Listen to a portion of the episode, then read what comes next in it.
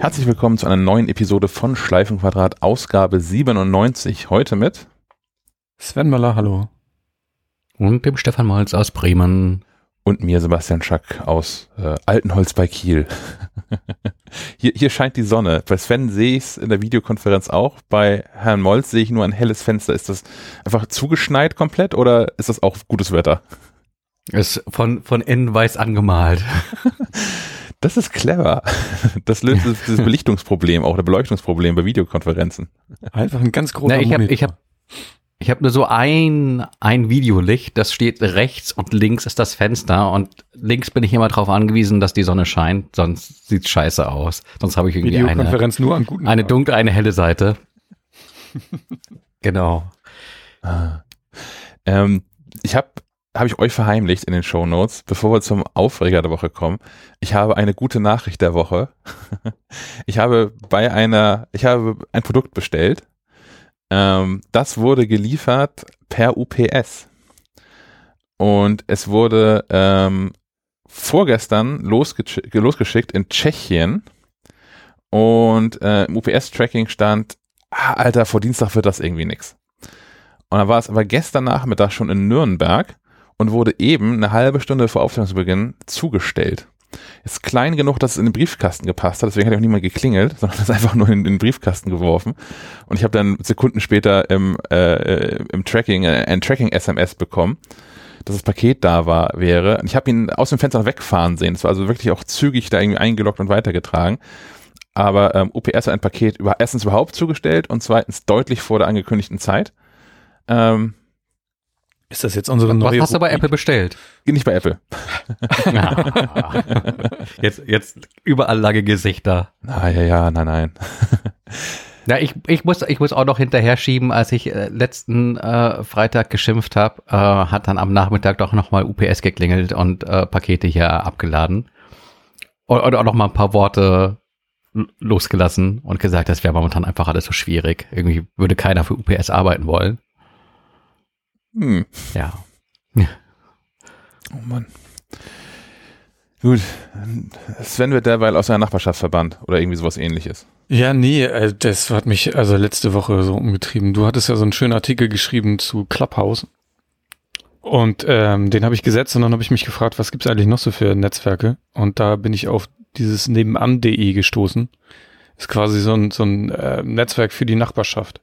Ist gebunden an deinen Ort und du äh, siehst, siehst dann halt, wer, wer hier so wohnt und dann gibt's so lustige Anfragen, wenn es schneit, wie- kann mir jemand einen Schlitten leihen oder also es ist halt nur auf die Nachbarschaft begrenzt und ich wollte mich da einfach anmelden. Und wie ich das immer so tue, habe ich bei meinem Vornamen natürlich Sven T. Möller, Nachname Möller eingeschrieben. Und ähm, das fand die App nicht so gut. Habe ich gedacht, ja, wird, wird schon laufen.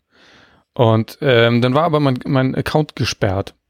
Wegen falscher Namenskonvention, weil die dürfen ja die Namen nicht abkürzen, weil es ist ja Klarnamenpflicht. Ah, okay. Habe ich verstanden? Hab ich gedacht, kannst, kannst du ja einfach ändern. Nee, kannst du nicht. Musst dich an den Support wenden.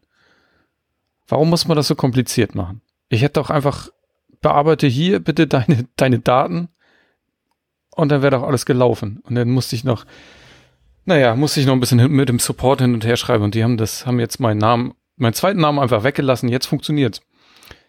Ich dachte, das vielleicht einen anderen zweiten Vornamen mit T ausgedacht, also nicht einen echten, sondern irgendwie Sven Teutonius Möller oder irgendwas. Theophrastus. Nee, ich weiß nicht, wenn, wenn man so schon so Klar, Klarnamenpflicht hat, dann möge man bitte auch sämtliche Optionen äh, mit, mit unterbringen. Ich meine, ein zweiter Vorname ist jetzt nicht selten mhm. und ich finde, es ist auch nicht selten, dass man den zweiten Vornamen einfach abkürzt. Es ist trotzdem immer noch der Name und es macht mich sogar ja noch, äh, macht den Namen ja noch individueller. Weil Sven Möllers gibt es ungefähr eine Milliarde hier auf diesem Planeten. Warte Aber mal. dieses okay, ich habe vielleicht ein bisschen übertrieben. Aber dieses T ist dann doch immer noch, also das ist dann wirklich mein Name. Ich habe mich schon damals, als wir ähm, bei Falke Media umgestellt haben auf andere E-Mail-Adressen, habe ich mich auch schon, habe ich ein bisschen getrauert um mein T, weil ich da ja nur noch S. Möller heiße. Hm. Ja, ja wir, hatten, wir beide hatten mal das Problem, dass wir beide SM waren, ne? Ja, nee, ja, also ich, weil ich wäre immer STM. Also ja, FM irgendwas war da mal, dass, dass E-Mails falsch verschickt wurden. Ich erinnere mich dunkel. naja, wahrscheinlich haben viele gedacht, dass äh, ich SM hätte. Genau, ich bin unter dem Radar gewesen. Ist. Naja, das war so das, der eine Aufreger. Also es kam irgendwie letzte Woche so einiges zusammen und ich hatte noch eine sind andere das, Geschichte. Sind das die gleichen? Noch gerade da dran, dranhängen, sind das die gleichen, die auch diese komischen Zettel immer in den Briefkasten schmeißen mit melde dich mal bei unserer Nachbarschaftscommunity an? Ich weiß nicht, es gibt so ein paar, ne? Es gibt ja noch irgendwie Lo Lokalportal und Lokalisten. Gibt's Lokalisten oder so? Keine Ahnung. Also ich werde Was ist deren Geschäftsmodell? Ja, das ist eine gute Frage. Das werde ich mir jetzt eine Woche lang angucken und dann mal gucken, ob das bleiben darf. Ich werde berichten. Äh, da musst du uns erzählen, ob der Schlitten wieder zurückkommt oder ob die nebenbei Gebrauchthandel betreiben. genau, direkte Kopplung an eBay Kleinanzeigen. Ich habe mich, nachdem wir diese Diskussion ja schon mal geführt haben, äh, Sven, abseits des Podcasts, habe ich mich da auch mal angemeldet. Und ich bin da so ein bisschen, also rein, na, reingefallen ist nicht so richtig, es hat alles geklappt. So. Was ich, was ich schwierig finde, ist, dass es an eine Adresse gebunden wird, diese Nachbarschaft. Das ist natürlich sinnvoll, dass ich meine Adresse eintrage. Äh, jetzt wohne ich aber in so einem Vorort von Kiel.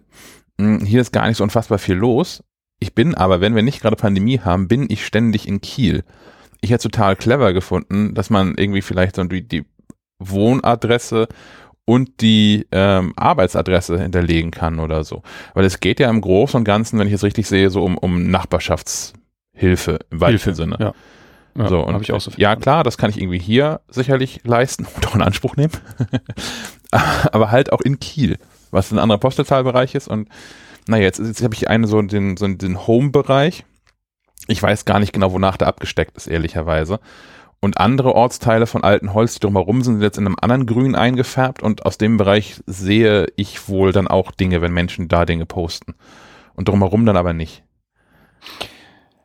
Ja, ja, es ist, also wer das feststeckt und wo die Bereiche sind, ist auch ein bisschen komisch. Ich gehöre zu Kiel Innenstadt, hm. was äh, nicht meine Homebase ist. Also klar, da fahre ich durch, wenn ich zur Arbeit fahre. Aber eigentlich bewege ich mich in eine andere Richtung, so gen Norden. Und das wäre ein anderer Stadtteil eigentlich. Ja. Äh, ähm, mit dem ich auch mehr zu tun habe.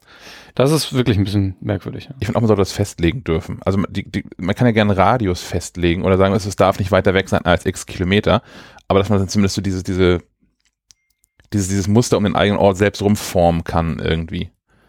Ja, das finde ich auch ganz schlau. Da, wo man sich halt viel aufhält, ne? Ja. Aber ansonsten finde ich es ganz, ganz spannend, ähm, so ein, ein hyperlokales Netzwerk zu haben. Ja, mal gucken. Ähm, genau, das war der eine Aufreger. Ich, ähm, das spielte in diverse Dinge. Ich hatte dann noch so eine Nummer mit einer Sparkasse, wo ich mich nicht anmelden konnte weil ich bei, mich bei der App authentifizieren müsste mit einer Kartennummer, die ich aber nicht habe, weil ich dieses Konto ohne Karte führe. Ah, und das ja. war auch so ein kleiner Loop, den ich auch nur mit, mit Hilfe des Supports, äh, der in diesem Fall echt wirklich hilfreich und sehr, sehr engagiert war von der Sparkasse, ähm, konnte ich das nur lösen. Er hat mir, hat mir dann mit zum magischen Link geholfen, der das irgendwie umgangen ist. Aber ähm, das fand ich auch schon sehr, sehr lustig, dass man Kontos eröffnen kann und die App dann aber nicht, äh, nicht benutzen kann, weil man keine Karte hat. Muss man auch erstmal wissen. Ich, ich kann auch was aus der Welt der Banking-Apps anbieten, aber Positives. ich bin heute der Mensch mit positiven Nachrichten. selten genug vor. Ähm, nachdem wir letztes Mal drüber gesprochen hatten, im, im Podcast und ich dann auch nochmal mit, äh, mit einer Freundin, die für eine Bank tätig ist hier in Deutschland, ähm, gesprochen habe, habe ich jetzt angefangen, mir mal so ein, so ein Konto bei Bunk oder ich glaube, sie heißen Bank, äh, wenn man in, in den Niederlanden ähm, geklickt. Zumindest sagen die sowas ähnliches wie Bank in den Werbespots. Das klingt nochmal ein bisschen anders, wenn ein Niederländer das sagt, aber es geht in die Richtung. Und ähm, da kann man sich, das finde ich ganz geil, tatsächlich so ein Konto erstmal 30 Tage kostenfrei äh, äh, klicken mh, mm, weil die Kosten kosten ja, kosten ja Geld. Ist ja auch okay, weil die bieten tatsächlich einiges dafür. Aber ich habe dann irgendwann gesagt, ja, das gibt mir halt so ein richtiges Konto hier mit IBAN und allem drum und dran und da muss ich natürlich für authentifizieren. Und äh, da gibt's natürlich auch den Tanz, dass man irgendwie den, den Ausweis oder den Reisepass ähm, abfotografieren muss und mal in die Kamera gucken muss und all sowas. Und vorher muss man seine persönlichen Daten eintragen. Und ich war mit den Fingern zu schnell und habe den falschen Geburtstag ausgewählt. Ja, stimmt, Monat stimmt, aber ich habe nicht die 19, die korrekt wäre gewählt, sondern die 18 und hatte schon auf Weiter gedrückt und es gibt kein Zurück. Das ist der, das ist damit, das ist der letzte Schritt, bevor das ja, ja, alles ist gut, mach die Kamera an. Und ähm, das fand ich ganz cool tatsächlich. Die haben das ähm, korrigiert. Die haben meinen Ausweis dann, die, die Fotos vom Ausweis bekommen und äh, haben da ja offensichtlich darauf erkannt, dass es ein anderes Geburtsdatum ist, als ich angegeben habe. Und das kann man nämlich auch nicht selbst korrigieren, das Geburtsdatum. Warum sollte man es auch können? Es wird sich nie ändern. Ähm, aber das haben die dann gemacht, ohne groß irgendwie nachzufragen oder die Polizei auf die Matte zu schicken, weil ich Trickbetrüger bin oder sowas. Ähm, die, die, haben das einfach angepasst und gut ist. Das finde ich, das fand ich okay. Das war ein Hat guter sich- Start. Hat sich mit deinem anderen äh, Ident-Verfahren noch irgendwas ergeben? Oder berichtest du dann nächste Woche drüber? Äh, ich kann, ich kann inzwischen mehrere Ident-Verfahren anbieten.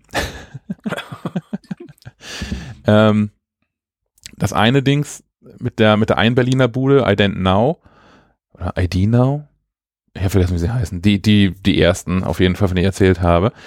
Mm, Das hat sich gelöst durch sehr, sehr langes Warten. Ich habe dann irgendwann mal abends auf dem Sofa gesessen und habe ähm, Dings weitergespielt, Cyberpunk weitergespielt, das Telefon äh, auf den, den, den äh, Qi-Charger gelegt und einfach die ganze Zeit angelassen. Und ich habe dann nach, nach knapp 40 Minuten, äh, während ich auf Position 0 schon war, nachdem ich zwei Stunden gewartet hatte, ähm, ging auf einmal die Kamera irgendwann an.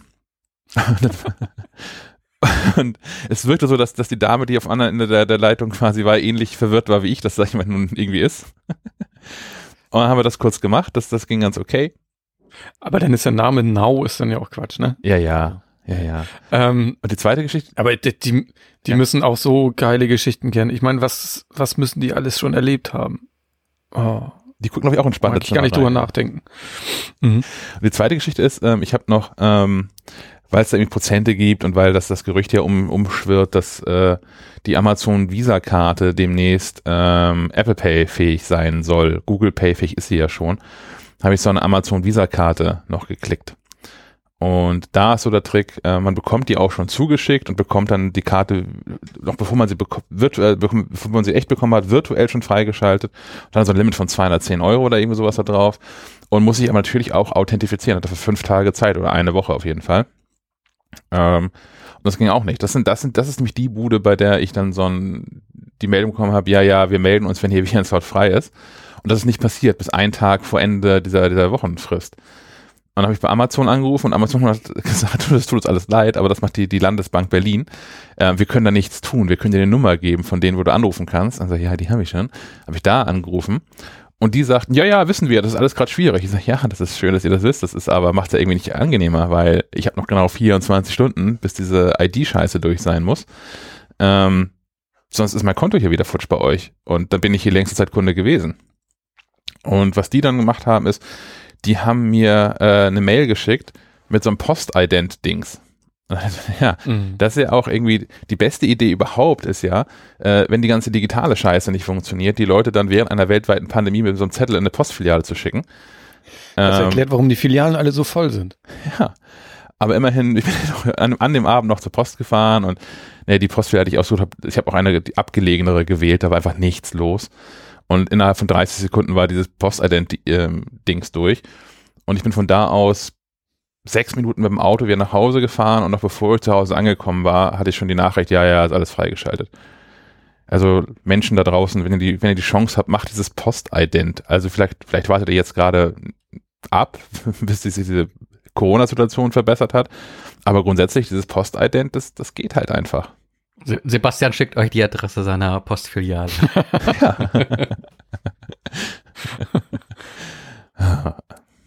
Witzig. Äh, ich habe noch ein Rätsel für äh, Stefan, weil äh, Sebastian die Auflösung schon kennt. Aber ich saß abends, machte meinen Rechner auf, wollte arbeiten und dachte, jetzt brauche ich dieses Dokument, was eigentlich immer auf dem Schreibtisch liegt. Aber der komplette Schreibtisch ist leer. Okay, dachte ich. Manchmal bin ich ein bisschen schnell mit der, mit der Tastatur und lösche einfach Dinge direkt. Und wenn ich was in den Papierkorb schmeiße, dann lösche ich meistens auch den Papierkorb direkt. Sehr gute Angewohnheit, aber zum Glück gibt es ja ein Backup.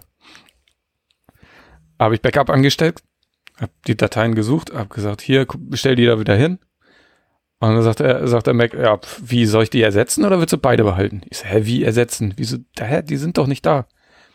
Stellt sich raus, waren versteckt. Äh, man kann ja über, über Shift, Command, äh, Punkt, kann man die versteckten Dateien anzeigen lassen einfach. Ja, die lagen da halt alle rum, ne, waren nur alle unsichtbar. Meine Frage, was ist passiert? du hast umgekehrt versehentlich das Tastaturkommando bei erfolgter Dateiauswahl ausgelöst. Die Katze hat sich draufgesetzt.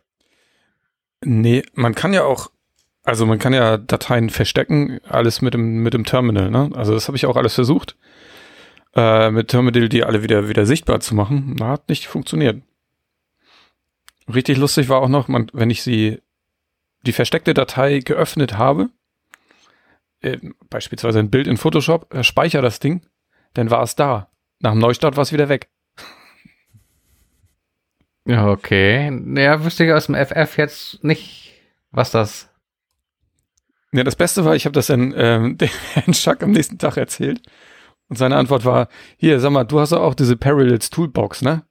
Da gibt es den Prä Präsentationsmodus. Und tatsächlich, ich habe Parallels Toolbox, das ist so eine Sammlung von netten kleinen Tools. Ähm, und da gibt es den Präsentationsmodus, der einfach alles, was auf deinem Schreibtisch äh, äh liegt, für eine gewisse Zeit unsichtbar macht. Okay, ja, das kenne ich. Ich habe so eine App, die heißt Backdrop. Ähm, die benutze ich immer dann, wenn ich Bildschirmfotos machen muss. Äh, das ist so ein bisschen wie, ähm, wenn Besuch kommt und man irgendwie so den Müll unter das Sofa schiebt. ähm, Schnell noch den funktioniert die auch. Genau. Ja. Naja, ich wusste nicht, also ich muss da irgendwie aus Versehen draufgekommen sein oder so. Mir war das nicht klar. Und das hat mich den einen ganzen Abend gekostet. Hättest du mal gleich angerufen. Das war doof. Das hat mich aufgeregt. Bitte? Hättest du mal gleich ja, Ich wusste ja, dass du im, im, im, hier, wie heißt das, im Football-Delirium lagst. Da wollte ich ja, dich nicht stören. Ach ja. Aber so, grundsätzlich, mein grundsätzlich eine echte Empfehlung, diese Toolbox. Also gerade auch jetzt für Menschen, die häufig in Videokonferenzen sind, dieser Präsentationsmodus mit einem Klick, ähm, nicht nur, dass der, dass der Schreibtisch aufgeräumt wirkt, sondern äh, das schaltet auch Benachrichtigungen und sowas gleich mit aus, dass du nicht irgendwie, während du einen Bildschirm teilst, dann da irgendwie die, die iMessage von Moody reinbekommst. Ähm, ja, ja, da sind ganz viele ähm, interessante Tools, so wie ich benutze da jetzt auch aktuell die Fensterverwaltung von. Normalerweise hatte ich Better Snap im, am Laufen oder es gibt ja noch dieses Magnet. Das spare ich mir jetzt, weil das ist hier auch bei. Oder ähm, es gibt noch ein Laufwerk bereinigen oder ähm, Apps deinstallieren, geht hier auch, wofür ich sonst immer App Cleaner benutzt habe. Ist schon ganz spannend, ne? Das notiere ich mir doch gleich mal für den Artikel in der übernächsten Ausgabe. ja, ich sollte es mal wieder installieren, glaube ich. Das, ich habe das hier, seit ich dieses MacBook Air habe und das frisch aufgesetzt habe, habe ich das noch nicht, noch nicht wieder drauf. Es kann auch Menüsymbole ausblenden in der Menüleiste. Ja. Das lernt ständig dazu. Das sind, also die sind da nach wie vor dran und entwickeln das lustig weiter. Ist, glaube ich, auch inzwischen so ein Abo-Modell, aber ne, irgendwie 20 Euro im Jahr oder irgendwie sowas. Ähm, ja. Also nicht ganz günstig für so eine Toolbox. Auf der anderen Seite, wenn man das täglich nutzt, meine Güte. Ja, aber wären tatsächlich auch so ein paar Funktionen, die Apple auch mal macOS hätte spendieren können. Also eine Fensterverwaltung, ja, seit, seit Jahren. Ja, und auch diese App-Cleaner-Funktion, ne? Also wer jetzt irgendwie die Toolbox nicht nutzen möchte, das andere Tool, was Sven gerade vorgeschlagen oder vorgestellt hat, App-Cleaner, ähm, man kann Apps, die man entfernen möchte, einfach erstmal da reinziehen und App Cleaner sucht dann alle Dateien auf dem System zusammen, die da auch noch zugehören und löscht die mit. Da hat man keine, keine Dateileichen mehr. Ja, da gibt es ja eine ganze, ich möchte nicht sagen Industrie, aber viele, viele, viele Anbieter, die ähnliche Tools anbieten. Darunter auch so ein paar, die eher Schindluder betreiben und alles viel schlimmer machen, als es vorher war und den nebenbei noch die Kreditkartennummer klauen. Ähm, Wäre vielleicht nicht so verkehrt, wenn Apple da selbst was zaubern würde. Ganz schlimm sind die Programme, da gibt es ja auch ein paar von, die so Bestandteile von Programmen löschen möchten, um äh, Platz zu sparen. Die dann aus irgendwelchen äh, äh Programmen Sprachpakete rauslöschen wollen, weil du irgendwie 32 Megabyte einsparen kannst, weil du doch ohnehin kein Japanisch, Koreanisch und Chinesisch verwendest. Ja, aber wer weiß, was da für Abhängigkeiten gibt. Habe ich auch schon alles gemacht. Ich habe auch mal Schriften, Systemschriften mit irgendwas gelöscht. Dann war Eine richtig gute Idee, ne? Ist mir lesbar, ne? nee, ist nicht so gut. Aber App Cleaner ist, ist, ist ein ganz kleines Tool, das macht, da hatte ich noch nie Probleme mit. Das funktioniert super. Hat ja übrigens auch so einen, so einen Smart Delete Schalter und dann hat, läuft es als Daemon im Hintergrund und immer dann, wenn man ein Programm löscht, meldet sich das mal zu Wort. Also, guck mal hier, ich habe noch irgendwie 500 Megabyte gefunden, die auch mit weg können. Soll ich? Finde ich ganz sympathisch. Ja, so, so ein bisschen der, der Irrglaube, äh, dass bei Apple es ja so ist, mit, du schmeißt die App weg und bist irgendwie alles los. Was ja zu, zu äh, macOS neuen Zeiten auch noch so gewesen sein mag, aber äh, seitdem es dieses Unix-basierte OS 10, jetzt OS 11 gibt, ähm, gibt es da eben noch hier und dort äh, Dinge. Dinge, die vielleicht gar nicht so äh, negativ auf die Systemperformance irgendwie einwirken, wenn man mal irgendwie ähm, äh, dann Anwendungen aus, aus den Startobjekten entfernt, aber die einfach auch Platz beanspruchen. Ich hatte das mit Adobe Software. Als wir im, im letzten Jahr, wir haben letztes Jahr umgestellt, so dass alle Redakteure ähm, können im, im, im Browser eigentlich komplett arbeiten und brauchen nicht mehr Adobe InCopy zu verwenden. Ähm, darauf habe ich versucht, Adobe InCopy und InDesign von meinem Rechner wieder zu verbannen und Photoshop noch gleich mit. Das hatte ich mit installiert, weil es das halt in dem Paket mit drin gab. Habe ich aber nie genutzt. Und ähm, das hat mich mehrere Tage gekostet, weil ständig nochmal von irgendwas hochpoppte. Ich möchte aber ein Update installieren. Aber ihr seid alle tot. Was macht ihr? Wo, wo, wo soll ich euch noch löschen? Ja, deswegen habe ich, hab ich den aktuellen, äh, beim, beim letzten Update auf Big Sur habe ich mal einen Clean Install gemacht, weil ich hatte noch Adobe-Kram von 2014 irgendwie mit, mitgeschleppt. Weil die sich einfach nicht, nicht vernünftig deinstallieren. Den umgekehrten, also man sieht, was Adobe da für einen Schindluder betreibt, also zumindest war das mal vor 15 Jahren so, äh, als man gesehen hat, wo sich das System überall eingenistet hat, äh, wenn du eine raubkopierte Version benutzen wolltest. Und ich glaube, daher äh, rührt auch vieles von dem Ärger, den man da hat. Es ist einfach äh, DRM und maximale Absicherung Adobes, dass du halt eben dieses Abo abschließt und nicht Dinge benutzt, ohne dafür irgendwie auch ordentlich Geld zu lassen. Ob das dann so tiefgreifend äh, sich in das System verwanzen muss, ich weiß ja nicht. Ja, wenn es das schon tut, dann wäre es irgendwie cool. Also es gibt ja auch so einen Uninstaller von Adobe. So, und wenn es das doch tut, ne, und wenn es doch weiß, aha, hier ist eine Mailadresse hinterlegt, die hängt an, einem bezahlten Abo dran, der möchte mich trotzdem deinstallieren. Wie gut wäre es doch dann, wenn das funktionieren würde? Naja. Gibt's als In-App-Kauf. kannst, kannst du haben. ähm, wir, wir kommen zurück zur vorigen Episode. Ähm, Nee, kommen wir gar nicht. Ich bin schon weit gesprungen. Wir sind bei Neues aus Cupertino ja erst. Ähm, da hat Herr Molz was eingetragen.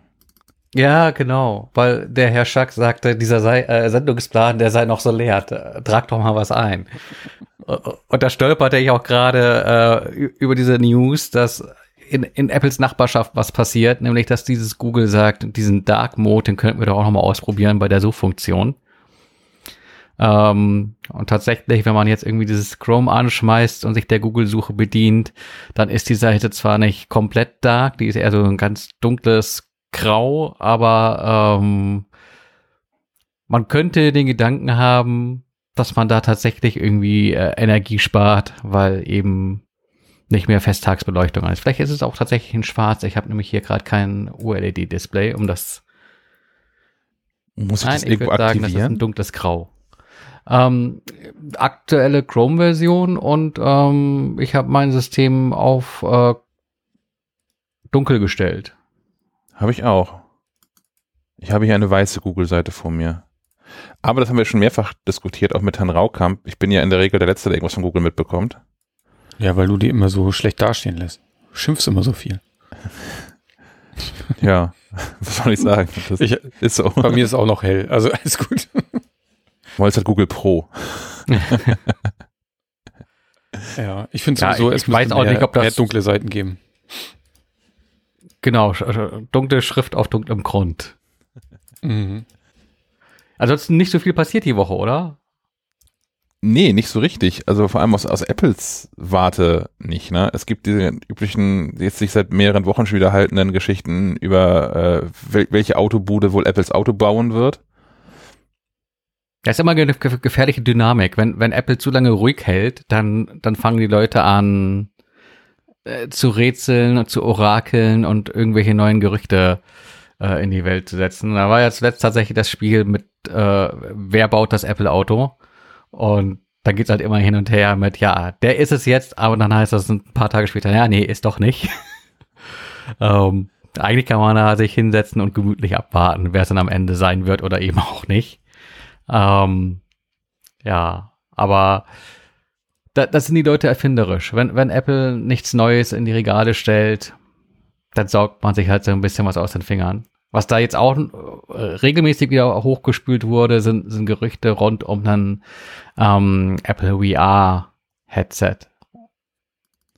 Da, da soll was kommen. Da wurde erst orakelt, ja, ja, da, da kommt so ein Einsteiger-Headset, das, das nicht ganz günstig sein soll, so aber so um die 1000 Dollar.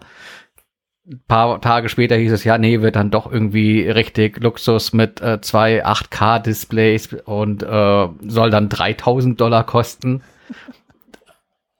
Und ähm, ja, dann, dann geht's natürlich los mit den Diskussionen. Was, was macht der Apple da? Was ist da die Strategie? Was ist der Plan? Wann kommt das wirklich? Zwischendrin tauchen dann auch die ersten Renderings auf. So könnte das Ganze aussehen. Also da wird jetzt schon irgendwie mit gerechnet, dass da was passieren wird. Ein bisschen verwunderlich, dass das dann ein VR-Headset ist, ähm, wo Apple doch äh, vor allem bei Augmented Reality sich irgendwie investiert und da es ja auch Gerüchte gibt über eine entsprechende Datenbrille. Wie ordnet ihr das ein? Ich finde diese Preisfrage total spannend. Ich glaube schon, dass Apple an allem einfach parallel arbeitet und halt immer irgendwann Dinge einfach wegfallen lässt am Ende bald irgendwas über was ein echtes Produkt wird. Ähm, gerade bei dieser VR-Geschichte, ich wüsste, also ich habe ja eben gerade schon aufgedacht, dass du 1000 Euro sagtest, weil ich, ich glaube sehr wohl, dass Apple weiß, dass ein Zubehör nicht 1000 Euro kosten kann, es sei denn, es ist ein Monitorständer. Ähm, äh, solange das kein Standalone-Gerät ist und ich auch noch ein iPhone dazu brauche, kann das eigentlich keine 1000 Euro kosten, dachte ich so. Bis mir dann einfiel, dass ich hier auf dem Schreibtisch einen Kopfhörer von Apple für 600 Euro liegen habe. Und ein Kopfhörer, der auch noch irgendwie ein Display dran hat, könnte teurer als 600 Euro sein. Auf der anderen Seite ist ein VR vielleicht auch massenmarktkompatibler als ein einfach nur Luxuskopfhörer und könnte deswegen günstiger werden. Ähm, ja, aber man weiß ja, man weiß ja, wie groß, wie groß der, der Massenmarkt für VR ist, dass das echt noch eine super, super Nische ist. Und dass da, ähm, ich meine, HTC mit Vive ist irgendwie auch, äh, ich glaube, die sind mehr oder weniger gescheitert. Ähm, der einzige, der noch übrig geblieben ist, ist Facebook mit Oculus. Und äh, selbst da, ich meine, ich habe so ein Ding irgendwie in der Schublade liegen und hole das halt mal alle Jubeljahre raus, wenn tatsächlich irgendwas Neues, Spannendes, Großes passiert, so wie dieses Half-Life Alex äh, vergangenes Jahr. Mhm. Das ist dann auch toll und macht Spaß, aber es ist jetzt nichts, wo Menschen, die, selbst die Menschen, die technikaffin sind, so wie ihr, ihr rennt auch nicht los und sagt so, hier, Sparschwein geschlachtet und jetzt kaufe ich mir irgendwie so eine Brille, weil das unbedingt sein muss. Das ist, glaube ich, eher so ein Ding, da fehlt es echt noch an, an, an Software und Anwendungen. Und da sehe ich Apple durchaus äh, in der Position, dass sie versuchen, das Ganze so ein bisschen von hinten aufzurollen, dass sie halt eben erst Anwendungen etablieren wollen. Also in Sachen AR passiert ja viel, dass ähm, mit den LIDAR-Sensoren und sonst was irgendwie eine Basis geschaffen wird auf den vorhandenen Endgeräten, da auch äh, Apps zu ermöglichen. Ähm, da aber die Entwicklergemeinde, glaube ich, nicht so in, in die Hufe kommt, wie Apple sich das wünschen würde, um bei einem Marktstart von einem AR oder VR-Gerät halt auch schon auf eine Basis an Anwendungen zurückgreifen zu können. Weil da ist es genauso wie bei diesen Spielekonsolen, dass halt eben die, die Software, die Hardware verkauft. Wenn du keine Anwendung dafür hast, hast du von so einer Brille auf der Nase relativ wenig. Ich bin tatsächlich auch noch gefangen zwischen was es denn tatsächlich wird. Weil du hast vollkommen recht, dass das Apple natürlich äh, in den letzten Monaten und Jahren viel mehr für Augmented Reality getrommelt hat. Äh, ich glaube aber, dass diese Virtual Reality Geschichte das Ding ist, was einfacher zu lösen ist. Weil, also jetzt auch von ganz persönlich von mir aus gedacht, so ja klar, wenn ich jetzt ein Virtual Reality Erlebnis haben möchte, sei es irgendwie eine Himalaya-Besteigung oder irgendein Spiel, ähm, das ist was, da kann ich, mich, kann ich mir vorstellen, mich in Ruhe irgendwo hinzusetzen, so eine Brille aufzusetzen und mich darauf total zu fokussieren. Für diese Augmented Reality Geschichte hänge ich immer noch da dran an, der, an, dem, an dem Thema, ähm, äh, dass, dass, dass da auf einmal Geschmack für eine viel größere Rolle spielt. Also der persönliche Geschmack, äh, wie, wie so eine Brille auszusehen hat. Also so ein VR-Dings, was ich zu Hause auf dem Sofa benutze, ist mir nun relativ egal, wie das aussieht. So, das muss irgendwie komfortabel sein und das muss geil sein. Aber wenn ich damit durch die Gegend laufen sollte mit so einem Produkt den ganzen Tag lang und irgendwie auch an der Supermarktkasse stehen muss damit, ähm, dann darf das schon gerne das zu meinem Gesicht passen und mir gefallen schon so ein bisschen Cyberpunk-mäßig, oh? aber es ist ja auch Augmented Reality. Also du ja. packst dir irgendwie Dinge dran, damit die Reality anders wird. Und ähm, klar, das ist, muss dann irgendwie auch zu einem passen und das passt dann nur, ich, ich denke mal, wenn es in Form von einer Brille passiert, die halt eben nicht aussieht, als wäre es irgend so eine fancy Datenbrille und äh, alle mit dem Finger auf dich zeigen, ach schau mal, da ist so ein, so ein Techie Genau. Und das, das halte ich gerade nicht für, nicht für machbar. Also, guck mal, so, so eine Brille wie die, die ich aufhabe, die nun sehr feine, es ist Titan, aber so sehr feine Draht, Bügeldrahtgestell hat, da kriegst du nichts rein an Technik. So, das müsste halt schon sowas sein, wie, wie, was du hast. Du hast irgendwie breitere Brillenränder. Da kann man noch mal irgendwie so ein Draht durchführen. Äh, die will ich aber schon gar nicht haben, weil die habe ich probiert, sieht bei mir scheiße aus. ich habe übrigens die beste Augmented Reality Anwendung habe ich auch tatsächlich in Cyberpunk gesehen. Habt ihr sicherlich auch die, die, die, äh, es gibt eine Nebenmission mit so einem Cop. Und da spielt er mit den Kindern von ihm. Ja. Oder mit den Neffen. Und das ist eine, so, dann finde ich das auch in Ordnung. Ja. Das will ich auch haben. Da war ich auch sofort Feuer und Flamme. Aber auch da, ne, das ist halt so ein, so ein, so ein spezieller Use Case. So, dann, ich spiele dann was und es ist auch okay, dass die Brille irgendwie zwei Zentimeter dicke Plastikränder hat oder sowas, die ich mir aufsetzen müß, müsste dafür für so ein Spiel. Ähm, aber für den Alltag nicht schon wieder, da bin ich wählerischer. aber Apple soll mal kommen, die können ja mit ihrer, mit ihrer ersten, mit ihrer Leopard-Brille dann rauskommen oder sowas in, in Leopardenmuster. Na, es, ga, es gab ja auch schon mal die Ankündigung Apples ähm, sich da zu engagieren. Damals auch, glaube ich, äh, durchaus in, in Kooperation mit HTC dass gesagt wurde, ja, wir bringen äh, VR auf, auf den Mac. Ähm, das aber eine Geschichte war, die sich tatsächlich ähm, letztlich nur auf, auf Medienschaffende ähm, begrenzte. Äh, und ähm, ich war ja damals voller Hoffnung, dass es dann auch Spiele geben könnte. Hab hm. da mächtig gegraben. Und irgendwann hatte sich mal ein Entwickler zurückgemeldet. Ähm, und sagt, ja, ja, da kommt was, aber da ist bis heute nichts passiert. Ich, ich glaube, dass, dass das Headset, das ich dafür mal hatte, ist inzwischen irgendwie auch verrottet und zerfallen. äh, das war so ein HTC Vive der ersten Generation. Ähm, das wurde irgendwie einfach äh, zu Grabe getragen. Deswegen würde es mich verwundern, wenn Apple da jetzt auf einmal nochmal mit irgendwas Neuem um die Ecke kommt. Das kann nur dann funktionieren, wenn es, äh, glaube ich, in die in die Masse geht. Wenn das wieder irgendwie so eine Geschichte ist, äh, die, die teuer Geld kostet und sich nur an äh, Entwickler richtet. Ähm, ich meine, für was sollen die denn entwickeln? Ich meine, äh, perspektivisch, äh, wenn es jenseits von irgendwelchen filmähnlichen Erfahrungen ist, wo du vielleicht irgendwie so ein Final Cut oder sowas auch oder Motion einsetzt, ähm, musst du ja irgendwie auch ein Endprodukt haben, was sich die Leute auf die Nase setzen können. Und dann brauchst du halt doch wieder irgendeine so Consumer äh. Ähm, und da sehe ich es halt irgendwie bei den Preisen nicht, weil ich, selbst 1000 Dollar äh, wie Sebastian Eingang schon sagte, sind eine ordentliche Nummer. Und günstiger wird es wahrscheinlich nicht werden, wenn, wenn, wenn die AirPods Max äh, schon, schon 600 kosten. Äh, aber äh, Leute ja die äh, Oculus äh, Quest äh, für, was, keine Ahnung, was die jetzt kostet, 300, 350, äh, ja nicht unbedingt aus den Regalen reißen ähm, und da wirklich Stückzahlen bewegt werden, sondern dass halt eben auch trotz des äh, okayen, in meinen Augen okayen Preises Preises ähm, ja halt immer noch eine super, super Nische ist. Ist auch ein Thema, wo ich mir super Hörer und Hörerinnen Feedback für zu, äh, zu vorstellen kann. So rum. Das ist, sind die Vokale und Vokabeln und Konsonanten richtig sortiert. ähm, also zum einen, was, was äh, Menschen da draußen von, von diesen VR und AR-Geschichten allgemein halten und ähm, ob ihr glaubt, dass Apple sowas macht und ob das zeitnah passiert und auch was der Preis dafür sein dürfte. Fände ich, fänd ich spannend. Ihr erreicht uns unter der altbekannten Nummer, die ich sicherheitshalber einfach nochmal einspiele. Den Anrufbeantworter von Schleifenquadrat erreicht ihr unter der Telefonnummer 0431 200 766 705. Ihr könnt dem Team auch eine Sprachnachricht bei iMessage, WhatsApp, Signal oder Telegram schicken. Die Nummer hierfür ist 0160 95 37 88 40.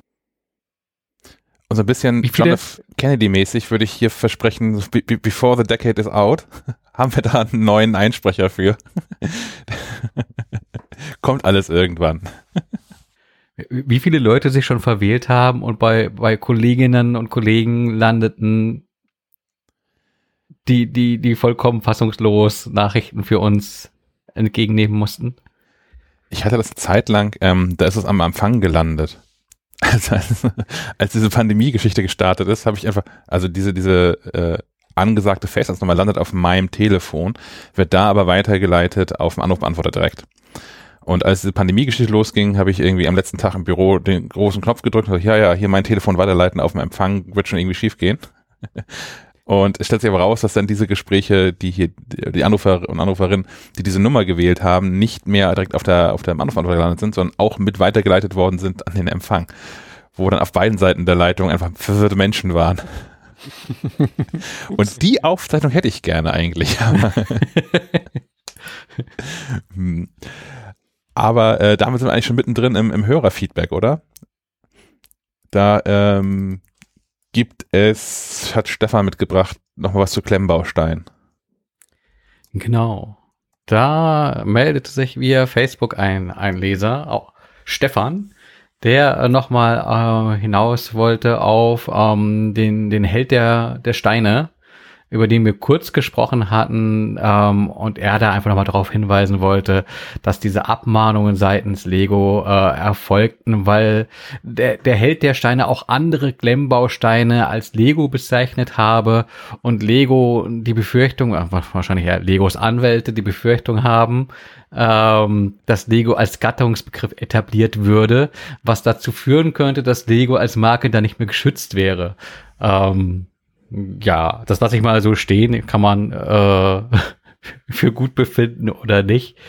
Äh, ich finde es trotzdem äh, schwach, dass man sich da als als äh, gro große Marke so gibt und äh, so ähm, ja das Messer wetzt, obwohl es vielleicht irgendwie auch in einem Gespräch zu klären gewesen wäre und ähm, da gleich so scharf schießt. Das hinterlässt einfach keinen guten Eindruck. Also da, da mag man vielleicht die, die Marke als Marke geschützt haben, aber äh, die, die Marke, äh, was das Standing der Marke betrifft, glaube ich, hat man da kräftig äh, daneben gegriffen. Da wird es noch mehr Menschen geben, äh, wie, wie mich jetzt in dem Fall, die sagen, ja, nee, äh, es wirkt nicht besonders selbstbewusst, ne? Aber wahrscheinlich sind da wirklich Anwälte im Hintergrund, wie jetzt auch bei dieser äh, Apple-Geschichte, die ja auch immer wieder dieses, dieses eine Café verklagen, weil das Blatt im Logo der Birne ähnlich aussieht und so. Also das ist alles schon ein bisschen albern. Aber Lego war ja auch mal wirklich, äh, ist ja nicht immer diese geile Marke gewesen, beziehungsweise waren, standen die ja durchaus kurz mal vor der Insolvenz und haben sich jetzt nur durch diese ganzen Lizenz äh, Nummern quasi äh, gerettet, ne? Kann man sich auch nicht vorstellen. Ja gut, ist auch ein schweres Umfeld. Einem, äh, dort, wo, wo Kids wahrscheinlich lieber äh, eine, eine Konsole oder ein iPhone oder so in der Hand halten, ist vielleicht so ein Lego ähm, schwerer an an, an, an das Kind zu bringen, als das irgendwie vor, vor 30 Jahren noch der Fall war. Und, und wir, also unsere Generation, die hier sitzt, äh, äh, die Elterngeneration, kann das vielleicht alles gar nicht so verstehen, weil sie Lego einfach so endgeil findet, weil sie damit in der eigenen Kindheit so viel Spaß hatten.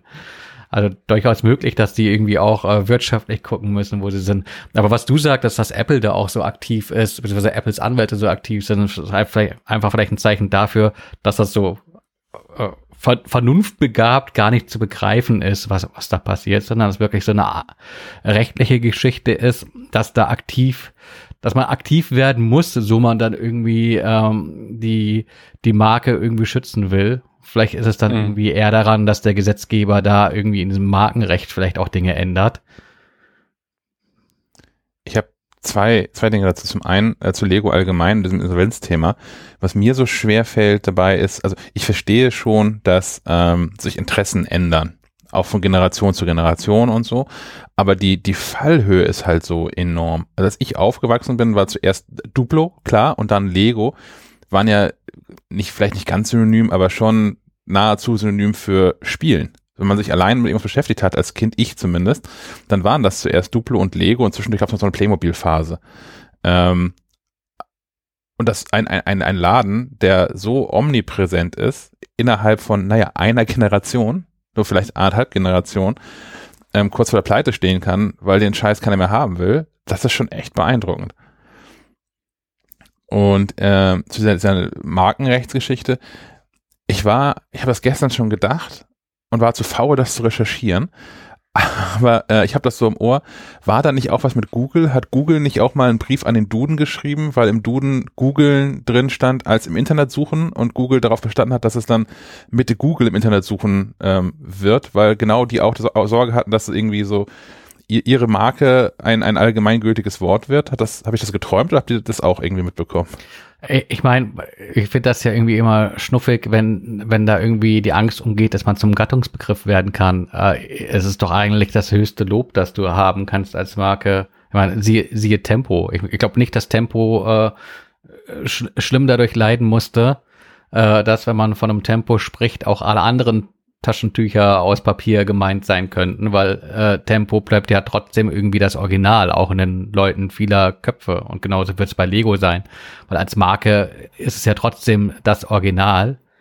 Und äh, naja, es verliert, verliert schon ein bisschen, finde ich. Also wenn, wenn du sagst, reich mir mal ein, ein Tempo und es ist kein Tempo, also es verliert ja schon ein bisschen, also dein Name verliert ja einfach an, an Identität.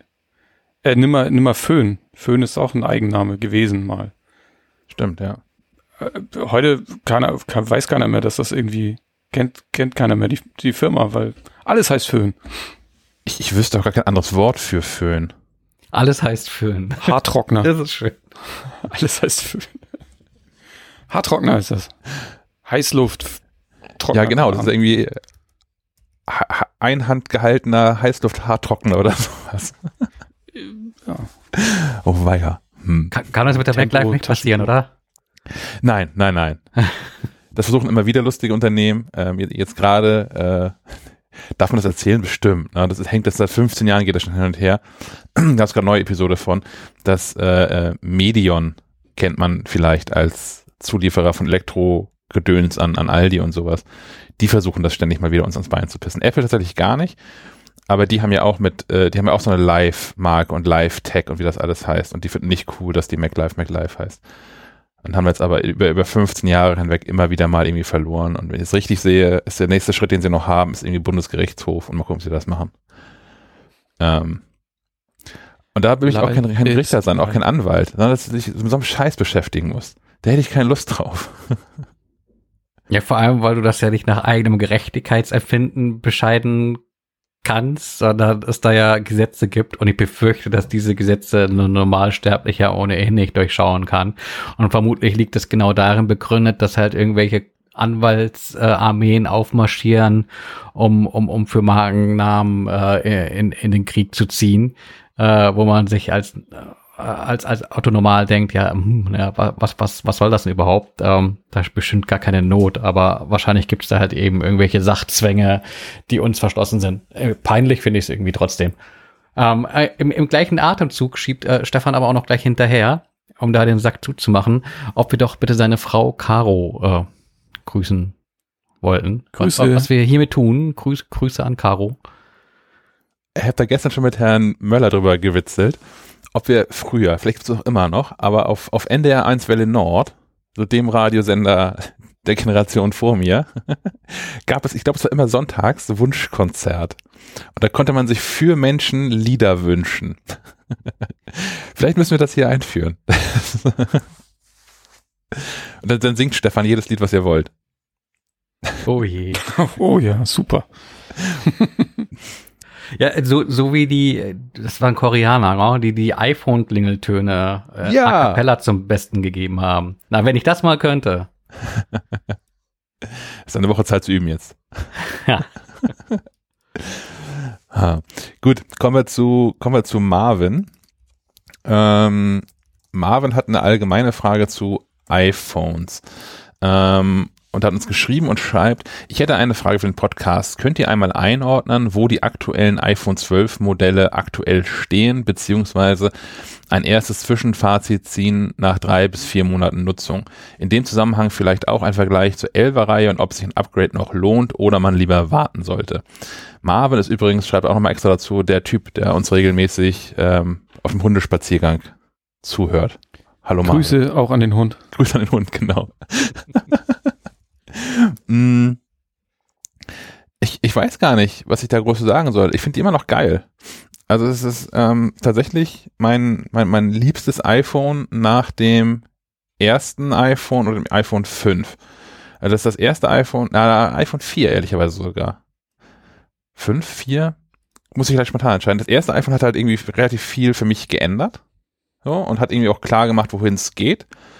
Mm, iPhone 4, Riesensprung mit dem Retina-Display. Und iPhone 5 war aber das erste Gerät, was ich wirklich gerne in der Hand gehalten habe, so vom, vom Format her. Das fühlt sich immer gut und richtig an irgendwie. Und Moment, darf ich kurz nachfragen, wie sah das iPhone 4 aus? Ich habe es nicht mehr im Kopf. das iPhone 4 ähm, war das äh, kleinere, immer noch 3,5 Zoll Display. Das iPhone 5 hatte ja ein 4 Zoll Display. Und das iPhone 4 war das, was hinten ähm, die Glasseite hatte und aussah wie so ein Sandwich. Also auch schon so flach wie das aktuelle. Vorne gerade, Mhm. hinten gerade. Und auf beiden Seiten Glas. Ah, ja. Schwer wie zwei Steine. ähm, naja, aber dann danach habe ich ja schon mal erzählt, so die ganzen, die ganzen abgerundeten iPhones, ich fand die schon auch hübsch und schick und so.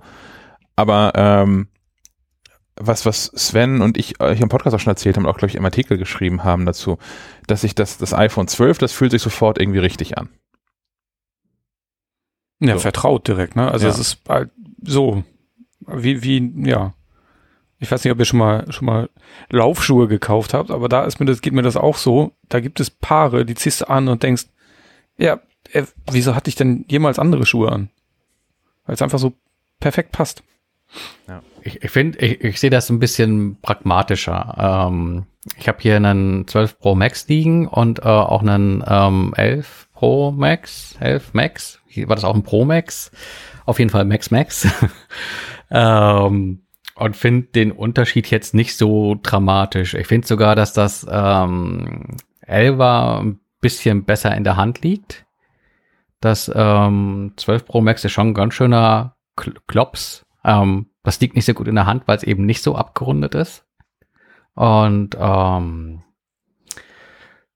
ja, so, du hast halt irgendwie noch so einen Schwung an, an, an, an mehr Features, wie du sie halt jedes Jahr irgendwie oben drauf geworfen bekommst. Ähm, ich habe mir relativ viel von der Kamera versprochen und die ist klar ein Tick besser, aber jetzt nicht irgendwie der, der absolute Gamechanger, als dass man sagen müsste, ähm, das 11er hätte irgendwie eine schlechte Kamera gehabt.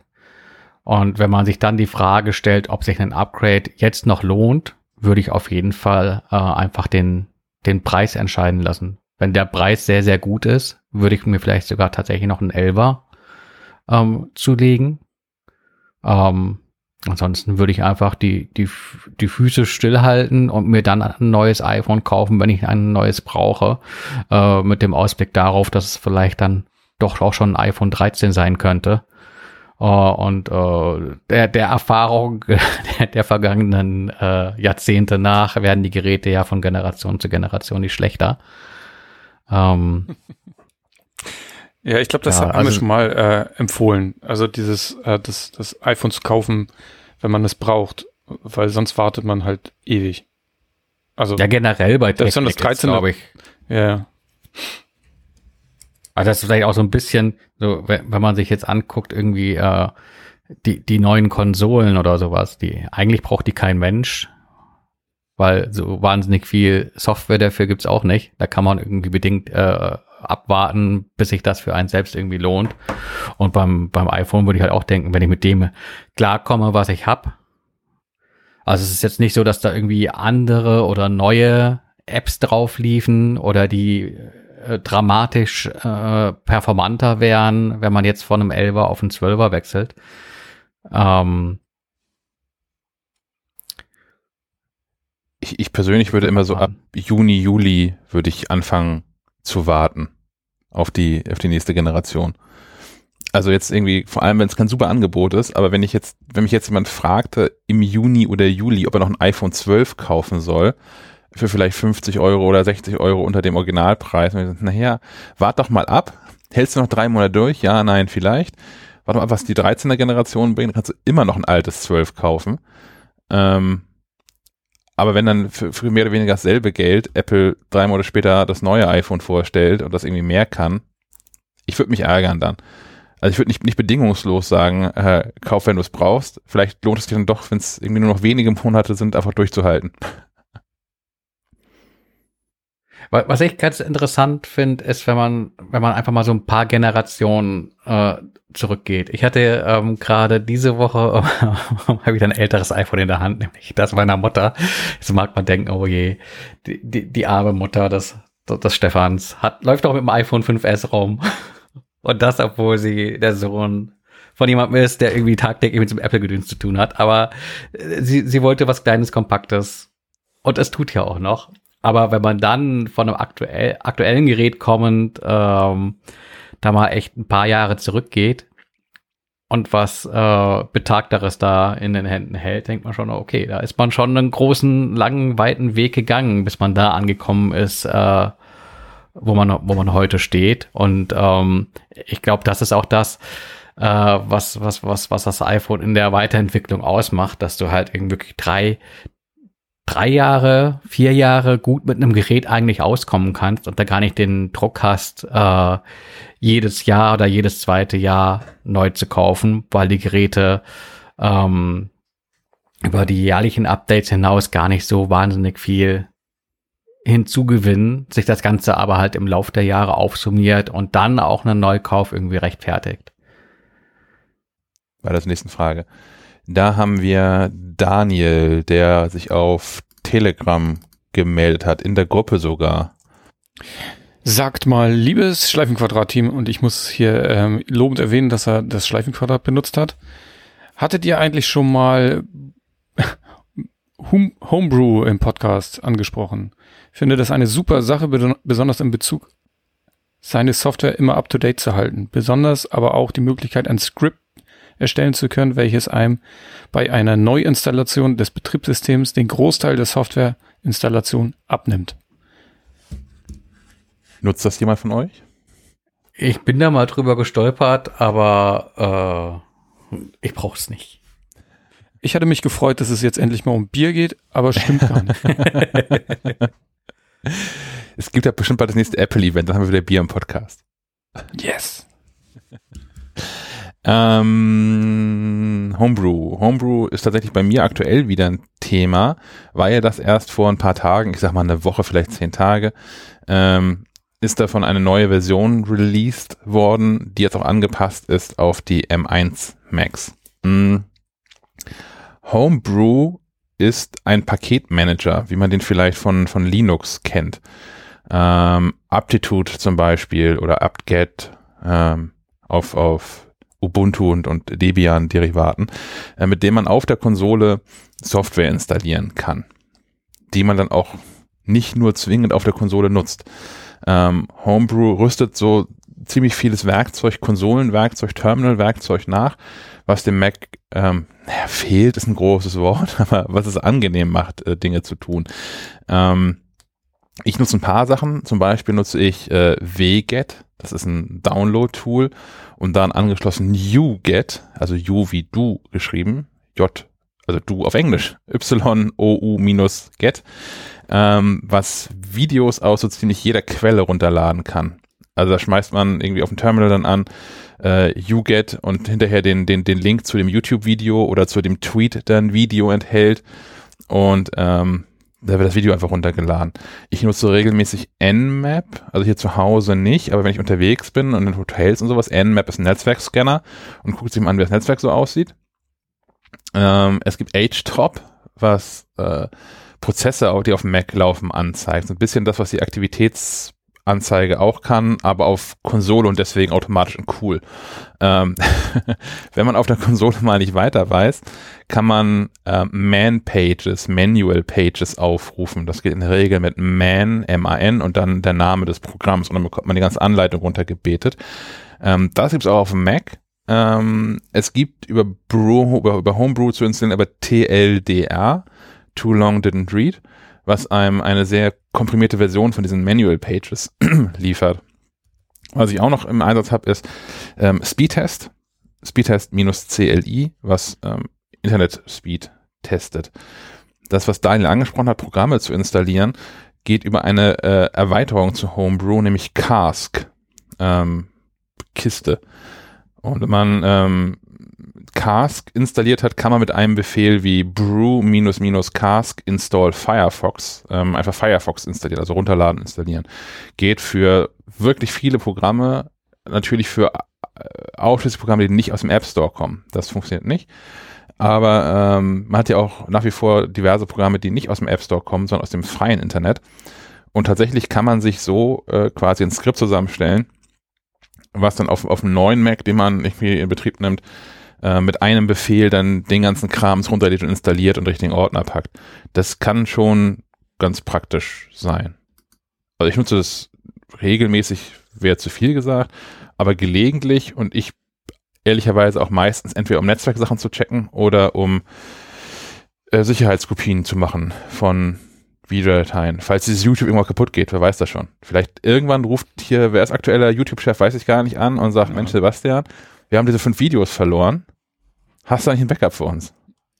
Der Tag wird kommen. ja, spannend. Ja. Ich wünsche mir da einen, einen, einen Workshop zu.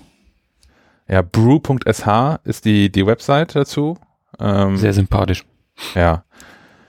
Kann, könnt ihr gerne alles mal ausprobieren und ähm, ich habe das vernommen, Herr Möller, dass du da einen Workshop zu haben möchtest. wir, wir gucken mal.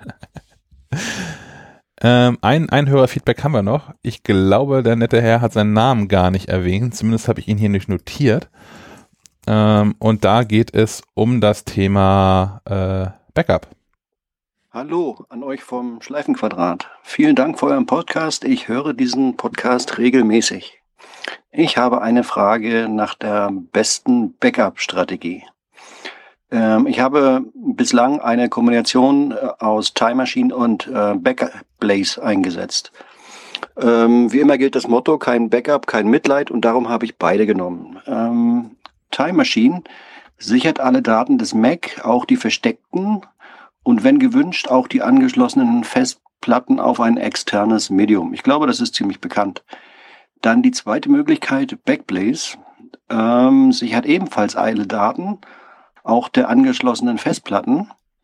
Und diese Daten werden dann nach meiner Kenntnis in kleinen Häppchen zuvor auf der internen Festplatte abgelegt, komprimiert und dann natürlich zu äh, Backblaze äh, geschickt. Backblaze an sich ist sehr gut. Ähm, gerade die Möglichkeit, ähm, sich die Daten eventuell gegen eine kleine Depositgebühr für einen externen Datenträger wieder nach Hause schicken zu lassen. Das ist eine probate Möglichkeit, um die Daten außer Haus zu bekommen, finde ich. Aber wenn nun aber Backblaze die Daten der externen Festplatten in kleinen Häppchen auf der internen HD sichert und anfängt, diese Häppchen dann zu Backblaze zu überspielen und dann noch dazu Time Machine anspringt und die vorhandenen Daten auf die Time Machine Festplatte überspielt, dann werden doch die Backblaze Häppchen mitgesichert. Effekt. Ähm, das würde einerseits das Time Machine Backup aufblähen und ähm, sofern man noch eine ähm, interne Festplatte drin hat, würde das massiv verlangsamen. Ich hatte lange Zeit einen äh, Mac Mini und da war das genau so. Der war dann in der Zeit kaum zu gebrauchen. Jetzt habe ich einen äh, iMac, den neuen 2020er. Nochmal danke an dich, Stefan Molz, für deinen super Artikel. Aber jetzt meine Frage, wo kann ich das abstellen, dass ausgerechnet die Häppchen von Backblaze nicht mit dem Time Machine Backup mitgesichert werden? Ich finde den Ordner nicht. Nochmal ähm, vielen Dank für euren Podcast und ich bin mal auf eure Antwort gespannt. Beste Grüße, Steffen. Aber sehr ausführlich, vielen Dank, ja. Ja, erstmal Backup. Ähm, was, was habt ihr so für Backup-Strategien am Start? Ich habe Time Machine. Ich, ich, ich schweige. Ich mache immer wieder mal Time Machine, aber dann verschwindet die Platte hier und sagt das nicht äh, der IT. ich bin ja, ich bin ja der, der Backup, der Backup-Fetischist unter, unter uns. Ich habe ähm, hier zu Hause eine Time Machine, die liegt auf so einem, hängt an so einem WD, also Western Digital NAS mit dran. Die muss also nicht immer angestöpselt werden, sondern wenn das MacBook hier im, im Haus läuft, macht das irgendwann zwischendurch mal ein Backup. Ähm, ich habe ähm, im, im, Büro am Arbeitsplatz habe ich eine Festplatte hängen am, am Dock, ähm, dass es da auch ein Time Machine Backup macht. Und ich hatte eine ganze Zeit lang ähm, das, was Steffen auch hat, äh, Backblaze parallel zu laufen. Meine Fotos liegen sowieso nochmal in zwei anderen Locations, unter anderem in der Cloud von Microsoft äh, und in der iCloud sowieso. Und ähm, ich glaube, damit fahre ich irgendwie ganz gut. Meine ganzen Daten, Dokumente liegen auch nochmal in der iCloud. Das ist alles doppelt und dreifach gesichert. Mm, das ist eigentlich, meines Erachtens ist das aber, was Steffen beschreibt, gar kein so riesig großes Problem. Du hast natürlich gerade dann, wenn das initiale Backup von Backblaze läuft, dann ist das halt, das kann ein paar Tage dauern, wie viel, wie viel Daten man so hat. Dann läuft man Probleme rein, aber ähm, das sind ja temporäre Dateien, die dazwischen gelagert werden. Und äh, die werden ja auch irgendwann wieder aus dem Time Machine Backup entfernt. Also diese temporären Dateien werden ja gelöscht und ähm, Time Machine behält dann ja irgendwann auch nicht mehr alle Daten. Dann sagt er irgendwann, okay, die Platte ist irgendwie hier nahezu voll. Was hältst du davon, wenn wir die Daten, die du dir ohnehin nicht anguckst, wenn wir die wegschmeißen? Ja, nein, vielleicht. Ähm, die genau. zentrale Frage war ja, ob man wüsste, wo die Daten quasi temporär zwischengespeichert werden, werden, weil dann könnte man ja in den Time Machine Einstellungen sagen, hier diesen Ordner, den ignoriere doch bitte mal. Und äh, dann hätte man das Problem ja erst gar nicht, dass quasi äh, ein, ein doppeltes Backup in dem Sinne stattfinden würde. Ähm, aber da muss ich als nicht Backblaze-Anwender passen. Ich, ich weiß nicht, wo die Daten landen, würde aber doch vermuten, dass man das irgendwo herausfinden können, können muss, wo das dann passiert. Und wenn es im Zweifelsfalle die Anfrage beim Backblaze-Support wäre. Weil so äh, exotisch ist der Gedanke ja nicht, dass man das äh, wissen möchte, wo temporäre Dateien irgendwie zwischengehalten werden. Äh, einstellen kann man es in den Systemeinstellungen unter Time Machine und dann unten rechts auf Optionen und dann kann man äh, festlegen, welche Objekte, welche Ordner nicht gesichert werden sollen. Ähm, da trägt Time Machine von sich selbst aus immer schon mal die Time Machine Festplatte mit ein. Das ist ganz clever, dass sich das nicht im Kreis dreht. Ähm, tatsächlich muss ich aber ehrlich gestehen, ich hatte die, die Frage anders verstanden ähm, und kann jetzt gerade keine Antwort ad hoc liefern, ähm, wo diese Dateien zu finden sind. Wir machen das folgendermaßen. Ich gucke mir das hier gleich nochmal an, wenn die Aufnahme durch ist und schreibe das mit in die Show Notes rein. Weil, wie gesagt, es ist äh, alles kein Geheimnis, das man irgendwo, findet man irgendwo. Ich habe das nicht so eingerichtet, aber ähm, ja. Kommt in die Show Notes. Na, vielleicht äh, werden die Dateien ja auch irgendwie versteckt. Ich meine, äh, wir können ja mal Sven fragen, der findet die dann. äh, Shift Command äh, Punkt. Ja. Das ist alle, alle Dateien. Okay, äh, machen wir erstmal weiter mit äh, lustigen Hardware-Fundstücken und einem neuen Akronym, was Stefan hier für uns eingeführt hat. Ah, genau, LTTP steht für Late to the Party äh, wenn man über Dinge spricht, über die man eigentlich äh, vor äh, drei Monaten hätte sprechen sollen, als sie noch irgendwie der heiße Scheiß waren. Ähm, hat mich natürlich seinerzeit auch nicht gehindert, über, über dieses iPhone Leder Wallet hier äh, zu, zu schimpfen.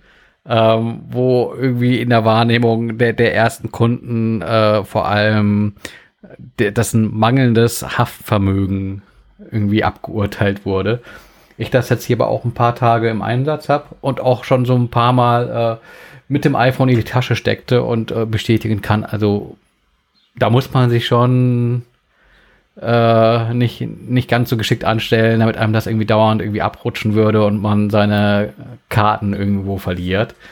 Das funktioniert schon eigentlich ganz gut. Man kann natürlich darüber äh, diskutieren, nicht spekulieren, diskutieren, ob man dafür irgendwie äh, 65 Euro aus, ausgeben mag. Aber andererseits kosten so, so Ledertäschchen ja auch andernorts gerne mal ähm, ein bisschen mehr. Und äh, da man es mir leicht machte, es gibt ja immer, wenn man irgendwie äh, so Geburtstag feiert, äh, ballern einen die ganzen Online-Shops zu mit hier, nehmen Sie mal diesen 15-Euro-Gutschein und kaufen Sie mal was bei uns. Äh, wenn man den dann auch dieses Apple-Zeugs anwenden kann, tut es vielleicht auch nicht mehr so weh, wenn aus äh, 65 Euro 50 Euro werden. Und dann dachte ich mir, komm, jetzt ergreifst du diese Chance und äh, fangst mal was Sinnvolles mit diesem MagSafe an. Und äh, tatsächlich dafür finde ich dieses MagSafe auch ganz gut. Mit dem La der Ladepuck, der hängt hier quasi ungenutzt das war nur so die, die Novität, da war was Neues, ich wollte es unbedingt ausprobieren, ähm, hab's aber irgendwie auch für scheiße befunden, weil ob ich da jetzt ein Kabel unten ranstecke oder äh, magnetisch äh, sehr gut haftenden Ladepuck dran äh, packe, ist äh, im Endeffekt das gleiche, es hängt am Kabel. Ähm, mir erschließt sich da der Mehrwert so überhaupt nicht. Äh, zumal es dann irgendwie auch noch langsamer lädt und schlechter lädt, weil das Gerät deutlich wärmer wird und dadurch ähm, ja in aller Theorie auch dem Akku schadet.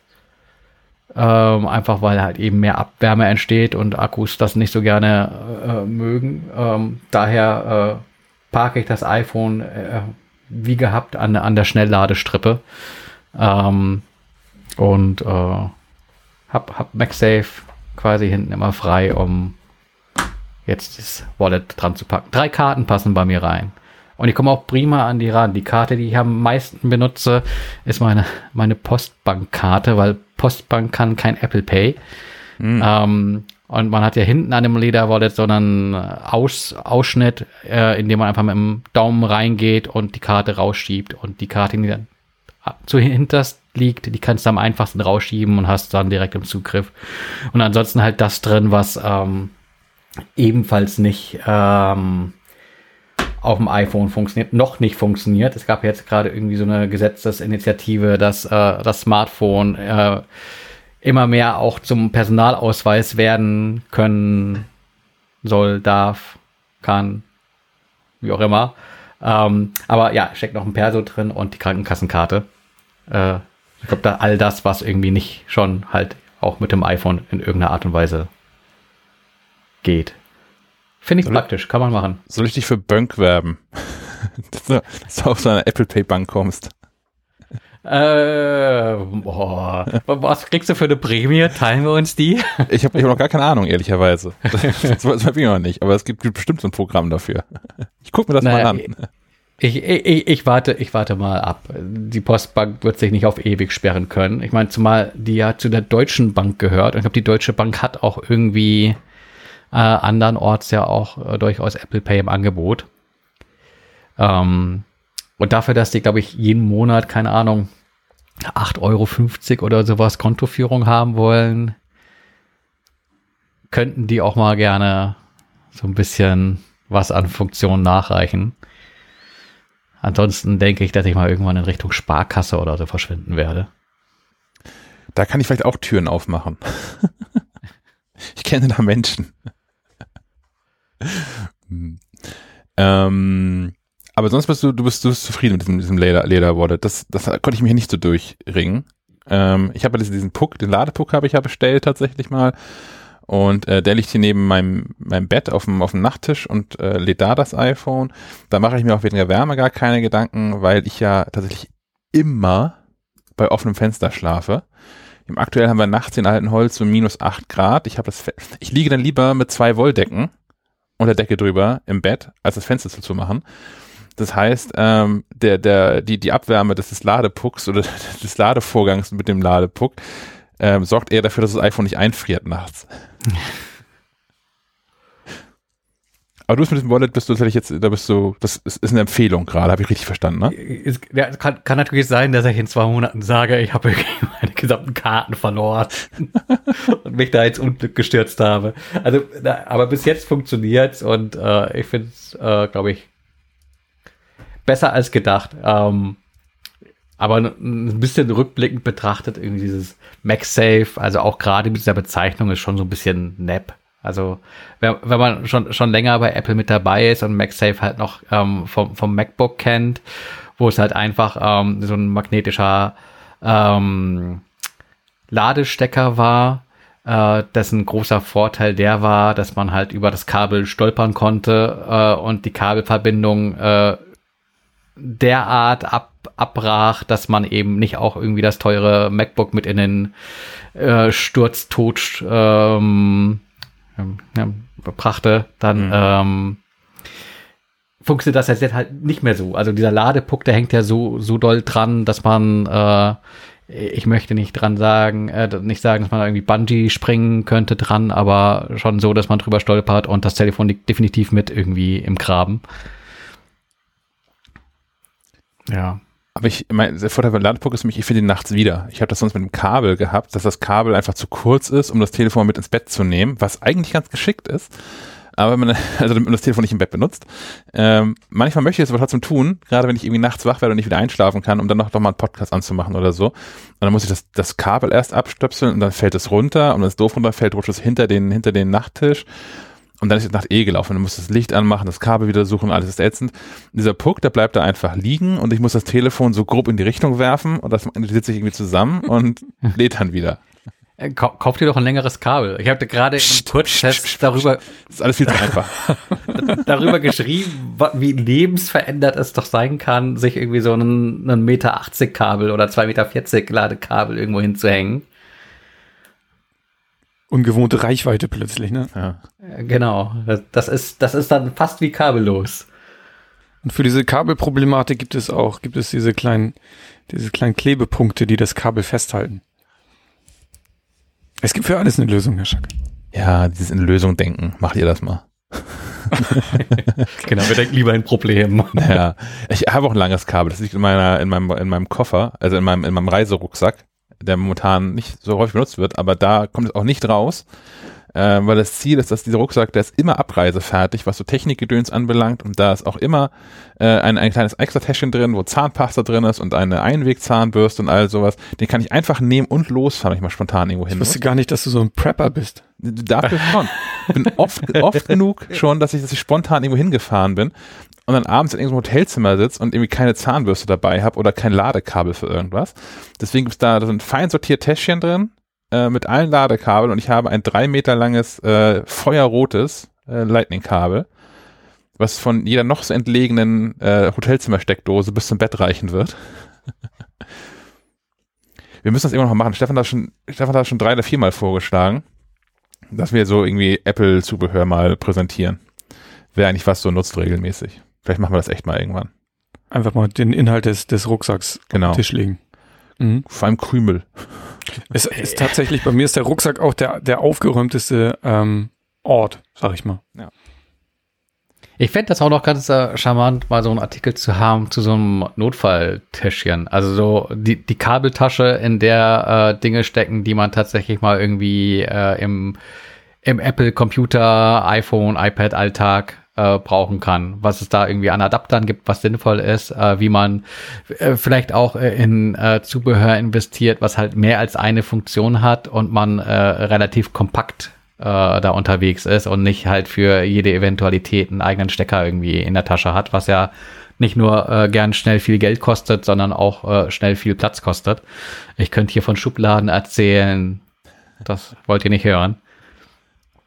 Ähm, ja, das wäre mal noch was. Aber äh, late to the party äh, bin ich auch äh, bezüglich äh, was anderem von Apple, nämlich diesen, diesen AirPods Max, die ich inzwischen auch auf den Ohren habe. Ähm, weil ich mich hier durch den ganzen Stapel Kopfhörer do durchbeiße. Ähm, da in der kommenden Ausgabe der Mac Live einen Vergleichstest zu Over-Ears äh, mit aktiver Geräuschunterdrückung zu finden sein wird. Ähm, da bin ich noch fleißig bei, weil äh, es ist dann doch, doch mehr Arbeit als gedacht, ähm, sich dadurch ganze acht Kopfhörer ähm, durchzuhören, äh, zu vergleichen. Und man dann doch in die ein oder andere Stolperfalle dann irgendwie auch ähm, springt, äh, wie beispielsweise diesem Bluetooth und diesem Pairing mit dem iPhone oder auch dem Mac und was das da für Freude bereiten kann. Also ich, ich lässt da mal, ich lässt da mal über diese Bose NC700. Die habe ich jetzt hier inzwischen dreimal gehabt. Einmal als Teststellung, einmal habe ich sie mir zwischendrin gekauft und jetzt nochmal als Teststellung, weil ich sie zwischendrin wieder verkauft habe. Ähm, und jedes Mal ähm, dieses initiale Pairing hat nie funktioniert. Ich musste immer erst irgendwie auf, auf fiese Art und Weise äh, irgendwelche Firmware-Updates einspielen. Und dann klappte das auch irgendwie. Aber ähm, es ist zum Haare raufen. Und dann denkt man ja, ach, nehme ich mir mal so zwei Tage Zeit, äh, in, in denen ich mich irgendwie ähm, voller Hingabe durch, durch meine Playlists äh, durchhöre, äh, bleibt dann aber irgendwie ähm, einen halben Tag dranhängen, da irgendwie einen Kopfhörer überhaupt erst äh, dazu zu überreden, mit dem, mit dem iPhone äh, zu funktionieren. Und ähm, wenn ich so eine Tendenz habe, äh, diese, diese AirPods Max kosten viel Geld, aber es ist so wahnsinnig praktisch, weil da hat man dieses Pairing irgendwie einmal, es funktioniert einfach. Und ähm, es funktioniert dann halt auch am Mac. Und man muss da keine äh, keine Menüs, keine Untiefen äh, irgendwie äh, auftun und Schalter umlegen, damit Dinge so funktionieren, wie man sie eigentlich erwarten würde. Und alleine das ist äh, schon, schon eine Menge wert. Da muss man vielleicht auch ein bisschen differenzieren. Also mag vielleicht ein anderer Test sein, wenn man äh, allgemein vergleicht, was ist irgendwie der preiswerteste oder das beste Preis-Leistungs-Verhältnis bei, bei einem Over-Ear ANC-Kopfhörer. Da wäre vielleicht ein AirPods Max für jemanden, der irgendwie so, so, so ein Android-Ding äh, nutzt, ähm, nicht so weit oben, wie es halt eben der Fall ist, wenn du äh, voll investiert bist in dieses Apple-Ökosystem. Aber wenn du da mehr als ein Gerät benutzt, ja. Aber dazu mehr an anderer Stelle. Willst du kurz erzählen oder verraten, welche Modelle du da auf dem Tisch hast oder ist es geheim? Streng geheim. Ähm, ihr, ihr könnt einfach hinter mich blicken. Ähm, das, das kann der Hörer nicht. Ich habe hier einen ganzen Stapel. Äh, und zwar äh, habe ich von Sennheiser die Momentum 3 Wireless, von Bowers Wilkins die PX7, hm. von Sony die WH1000 XM4. Ich liebe ja diesen Namen. Klingt wie ein Fernseher. Das ist der Nachfolger von dem WH1000 XM3. so viel sei schon verraten. Dann die Bose äh, NC700. Ähm, die Shure Aonic 50. Dann ähm, die AirPods Max. Die Beats Studio 3 Wireless. Und äh, zu guter Letzt ähm, Vollpremium die Bang Olufsen H95 über die du uns gerade hörst. Genau, ich musste mich gerade eben schnell zu irgendwas mit Kabel greifen, damit ich euch hier im Podcast höre und dachte mir, komm. Sag mal, dieses, dieses Wechseln zwischen Geräten mit den AirPods Max, ne? Ist das für dich eine runde Sache? Also in der Theorie und meistens klappt das hier echt zuverlässig. Neulich habe ich aber hier mit, äh, mit vor genau einer Woche saß ich mit in einer Videokonferenz mit Sven und äh, wollte mit den AirPods Max an dieser Clubhouse-Diskussion, die wir vorab gemacht haben vom Podcast, teilnehmen. Und das war ein Tanz durch mehrere brennende Reifen mit irgendwie Neustart des iPhones und Neustart der Kopfhörer, bis das iPhone endlich, äh, also bis, das, bis die Kopfhörer endlich mit dem iPhone wieder gekoppelt haben und nicht der Mac, der hier auch steht, immer zwischendurch gesagt das sind meine, das sind meine, das sind meine. Also, ja, aber der Mac ist doch gerade still und das iPhone macht Audio. Warum geht es nicht?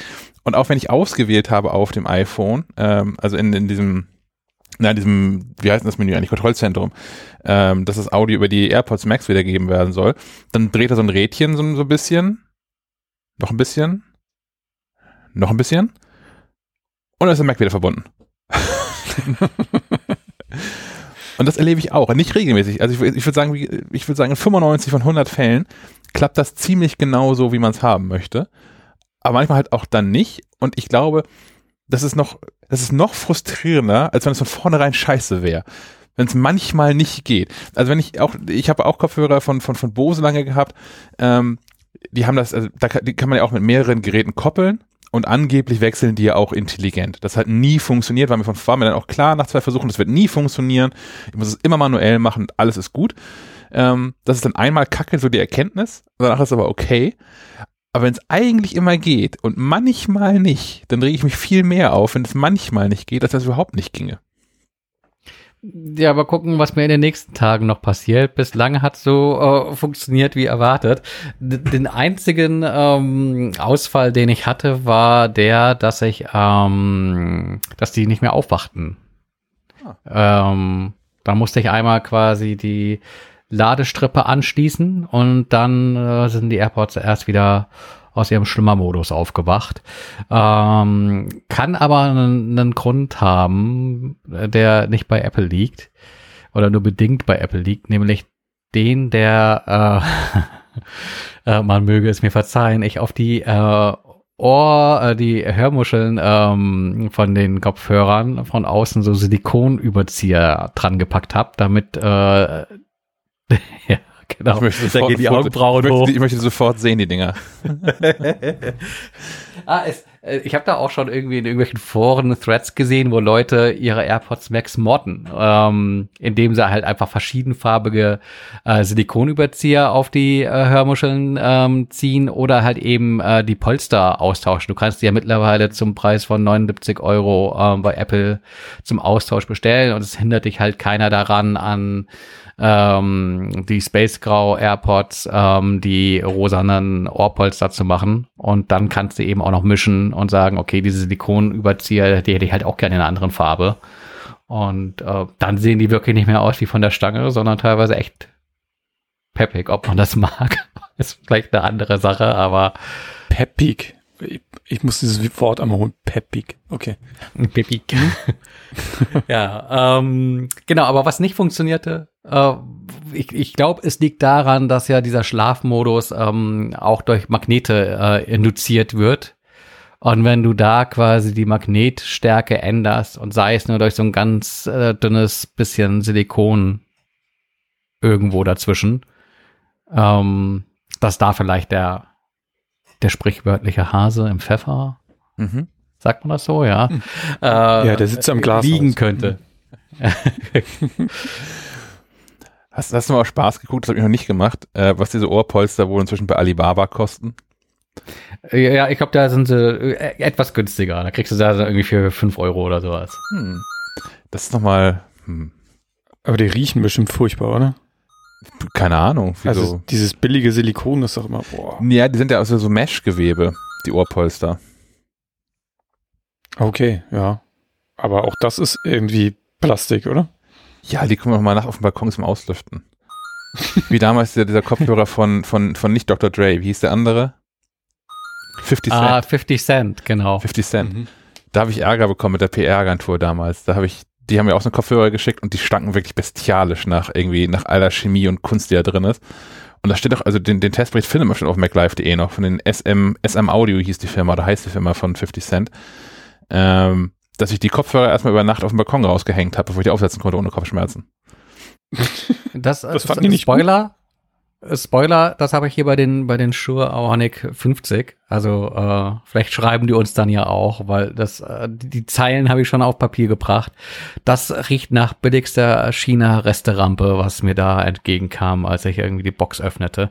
Ich bin mir nur nicht so ganz sicher, ob das irgendwie nur die Schachtel ist, also äh, dieses Hardcase, was mitgeliefert wird äh, oder auch die Kopfhörer. Aber da die Kopfhörer vermutlich, seitdem sie irgendwo in China produziert worden sind, seit einem halben Jahr da irgendwie dieser Schachtel äh, lagen, ähm, miefen die auch entsprechend.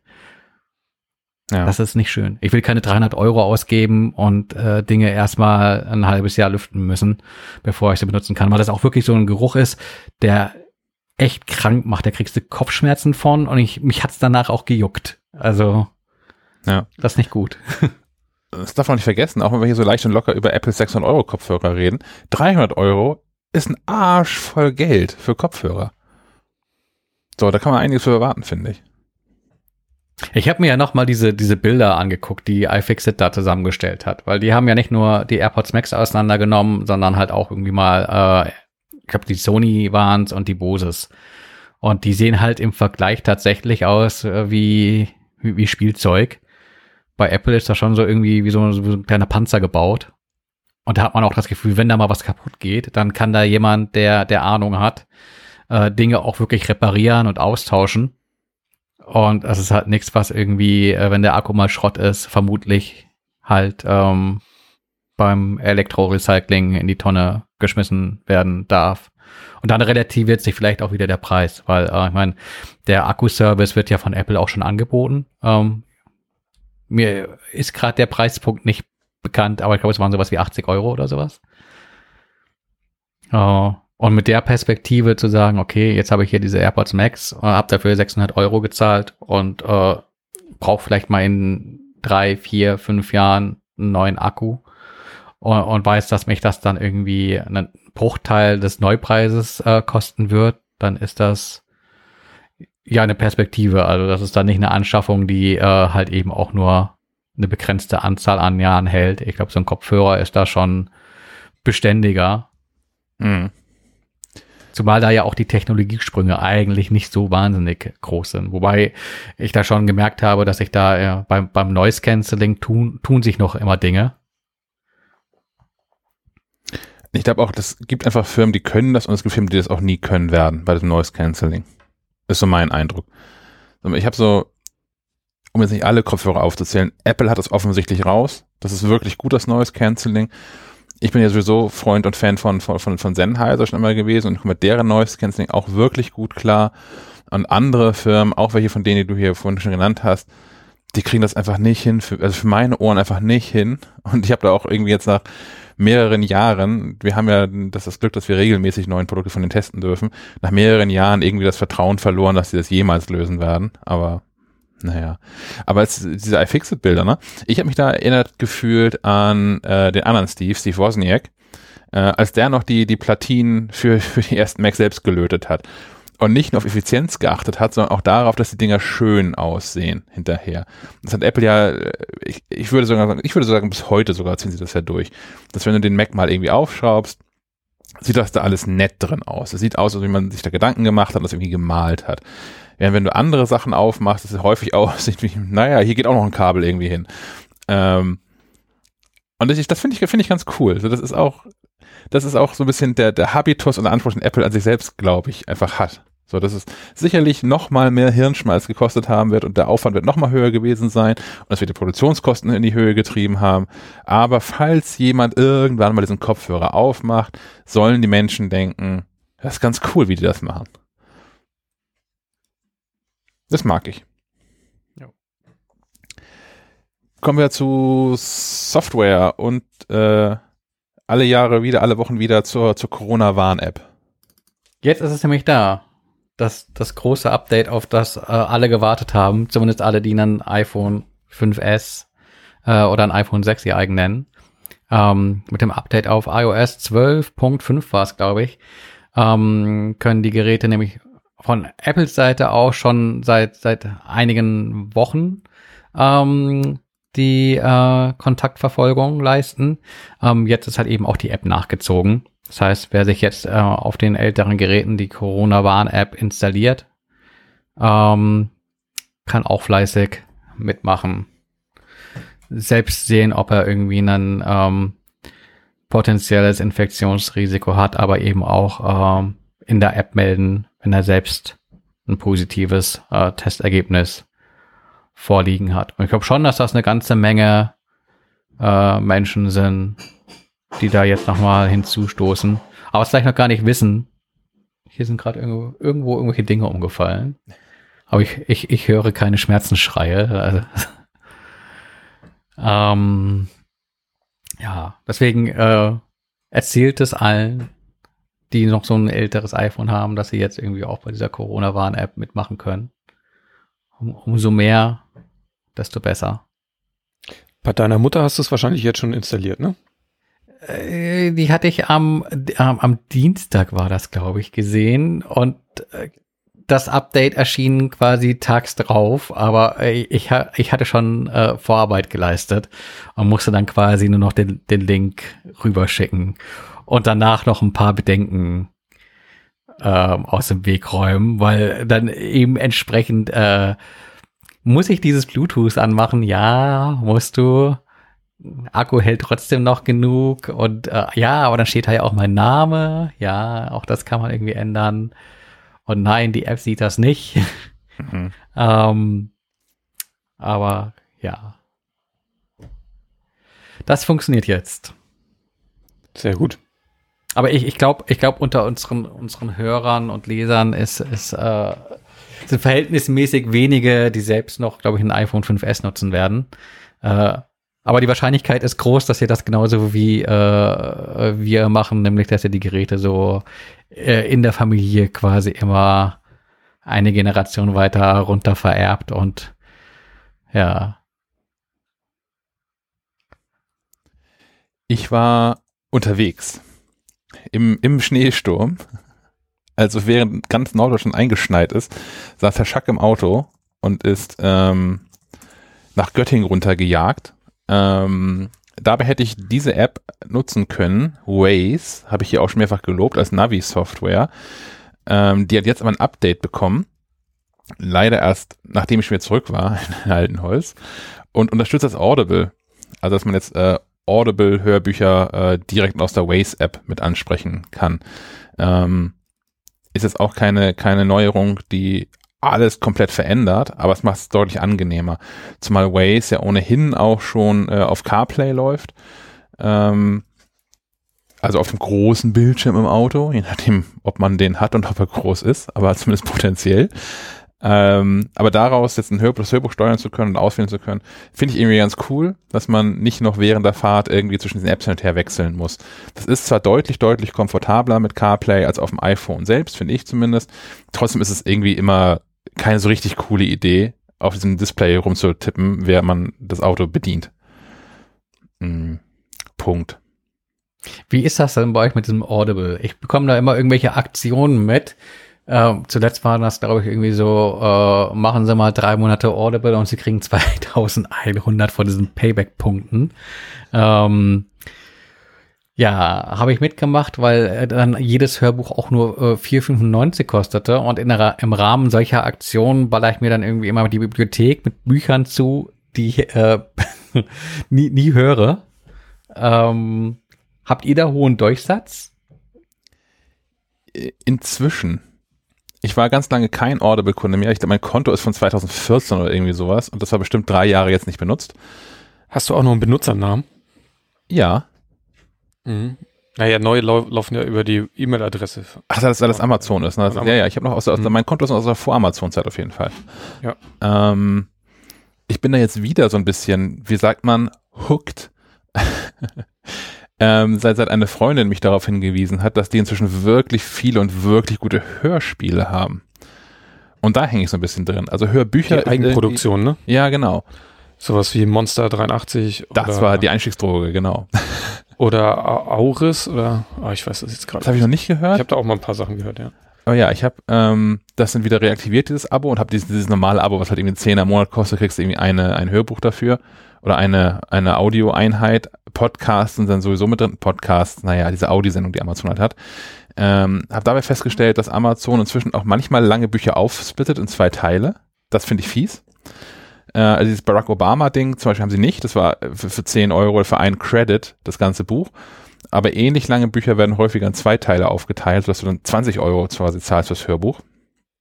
Ähm, mit dem, mit der, mit dem Bonus-Ärgernis, dass wenn du es zügig durchhörst, du nochmal extra zahlen musst für einen weiteren Credit, um das dann jetzt weiterhören zu können, falls du nicht auf nächsten Monat warten möchtest. Ähm, ich habe dieses Audible-Dings dann geklickt während dieser Black Friday-Geschichte. Da war das auch so, dass man für, ich glaube, ein halbes Jahr oder sowas nur fünf Euro im, im Monat zahlt und danach dann wieder zehn. Und ich kriege regelmäßig von Audible äh, wenn, ich, wenn ich ein Hörbuch fertig gehört habe oder ein Hörspiel fertig gehört habe, kommt eine Mail und steht hier, jetzt kannst du drei Credits extra kaufen, kosten dich aber nur 20 Euro. Und das kriege ich ständig. Aber, ja, aber die ja, leben, glaube ich, von diesen Aktionen. Ne? Also ich das auch. bin auch immer nur dabei, irgendwie bei Aktionen zu kaufen und äh, dann denke ich mir immer so, ja gut, fünf Euro pro Hörbuch. Oder äh, jetzt hier in dem Fall kriege ich quasi drei Hörbücher äh, um, umsonst und krieg noch äh, sechs Euro in, in, in Payback äh, sozusagen drauf. Und dann sage ich da nicht nein. Und tatsächlich habe ich das auch machen müssen. Ja, müssen. Nämlich genau wegen der Geschichte, was Sven gerade erwähnte, Monster 1983 von äh, Iva Leon Menger. Ähm, es sind drei Staffeln, a 10 Stunden, a 10, 11 Stunden, ähm, die so eine ganze Geschichte erzählen. Das war echt super. Und ich habe dann auch äh, direkt im Anschluss ähm, von demselben Autoren Iva Leon Menger, ich gucke kurz nach, wie es heißt. Na, hab ich Ghostbox. Ghostbox, Dankeschön. Habe ich genau, genau Mhm. das. Habe ich gerade die erste Staffel von durchgehört. Kann man, also Ivan Le Leon Menger kann man sowieso empfehlen, egal was der gemacht hat. Also der hat ganz viel, also Terminal hat er gemacht, das ist schon älter, oder Darkside Park oder eben jetzt Monster und Ghostbox.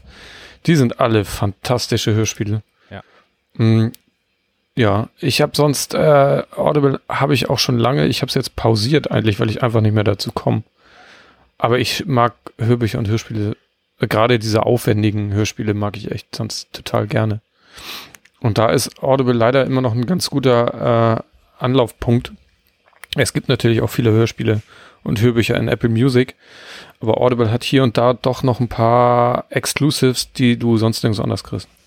Exclusives, das habe ich nie verstanden. Ich finde in der, also wenn man in der Bücher-App von Apple nach Hörbüchern guckt im Store, findet man ganz häufig Hörbücher und auf dem Cover ist so ein Sticker drauf, nur bei Audible.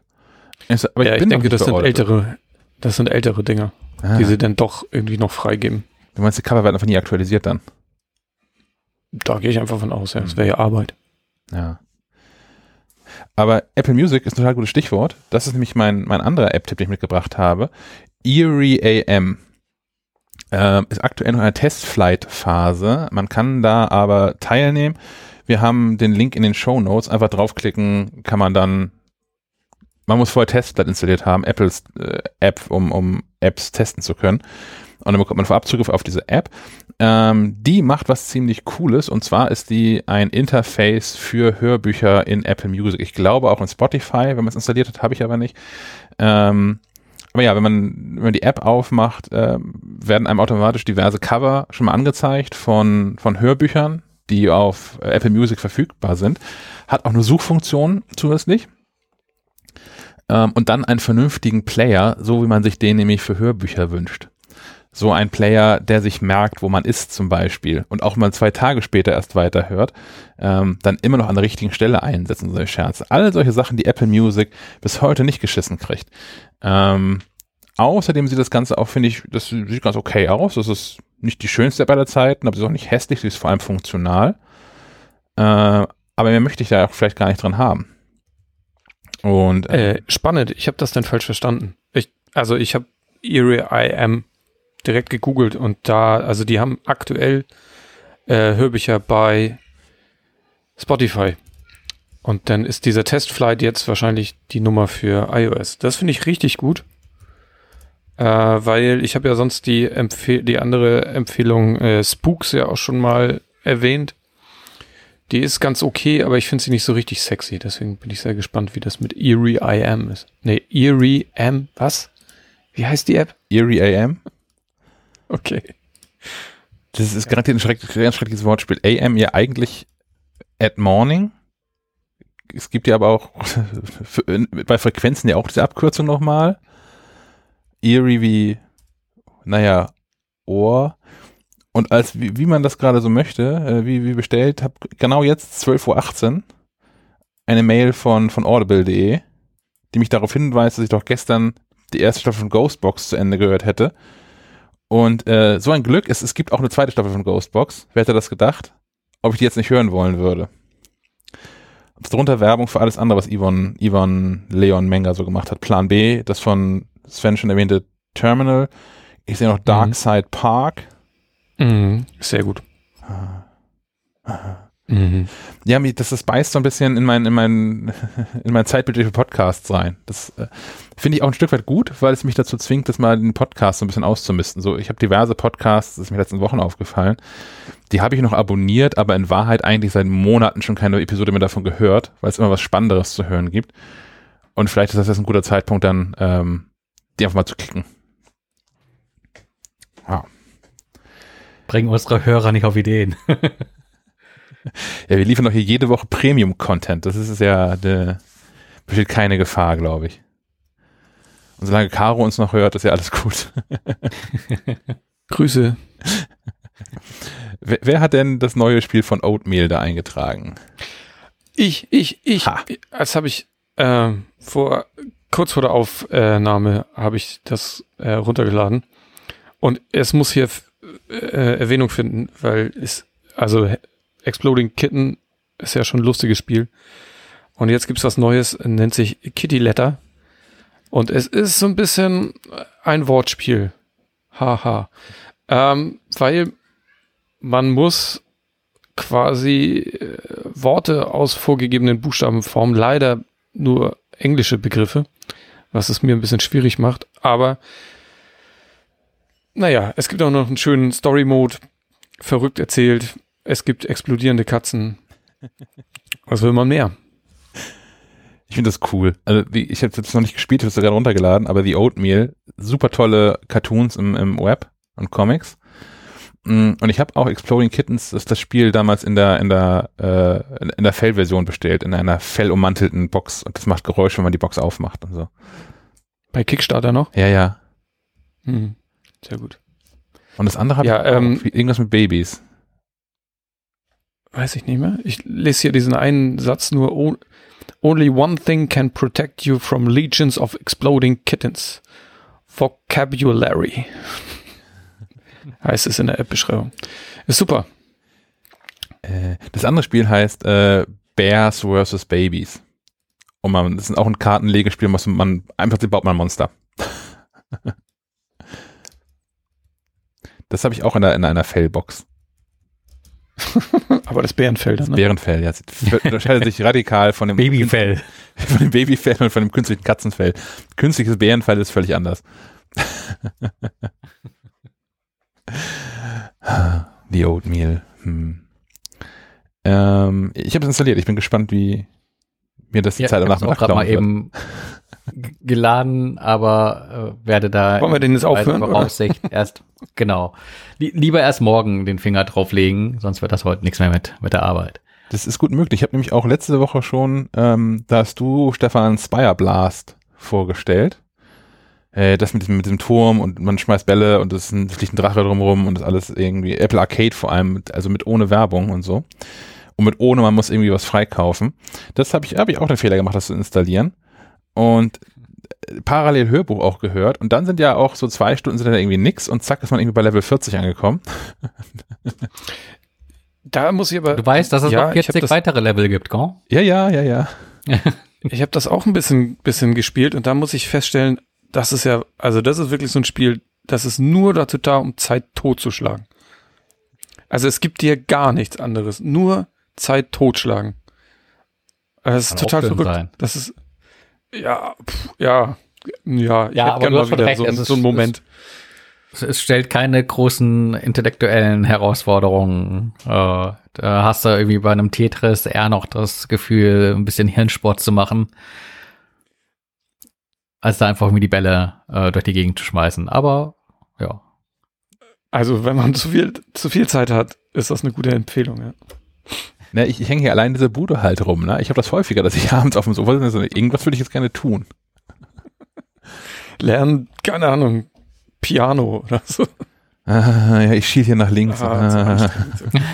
tut, mir, tut, mir, leid. Ah, ja, ja. Irgendwann geht's auch nochmal weiter. Äh, Streaming und Gaming. Es geht weiter ja, mit Ja, da nehme ich den Faden. Äh, genau, ich nehme, nehme den Faden gleich wieder auf beim Spielen. Ähm, auch, auch da, äh, wie sagte ich vorhin, late to the party, ähm, dieses Ghost of Tsushima für, für die Playstation äh, war ja so im vergangenen äh, Sommer irgendwie angesagt und der Hit.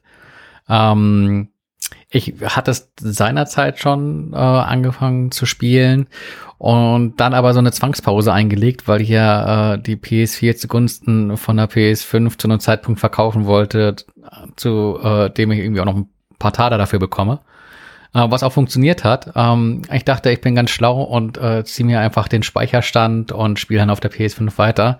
Ich war nur zu doof, irgendwie das falsche Backup zu machen. und durfte dann auf der PS5 von, von vorne anfangen, bei einem Spiel, das ich mindestens schon zur Hälfte durch hatte.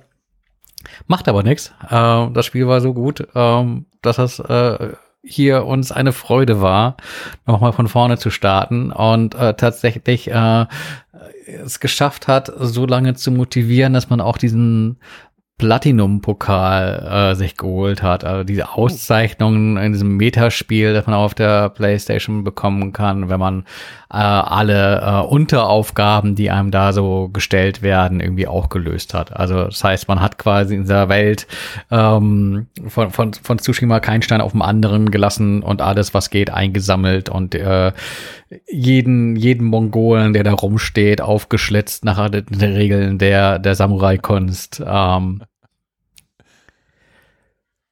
ja, aber super, Spiel, toll inszeniert, spielt irgendwie so im, im, im Japan das, lass mich nicht lügen, ich glaube 13. Jahrhunderts, wo ähm, die, die Mongolen auf die Insel Tsushima einfallen und äh, sich die Bevölkerung dort gegen die Invasoren wehrt und ähm, äh, Jin, der, der Hauptdarsteller, ähm, eigentlich Samurai, verrät aber so über die Zeit die Samurai-Ideale und ihm ist jedes Mittel recht, um, um die Mongolen ähm, zu, zu vertreiben. Und äh, das auch wirklich so in, in, in Szene gesetzt, äh, wie in so älteren Samurai.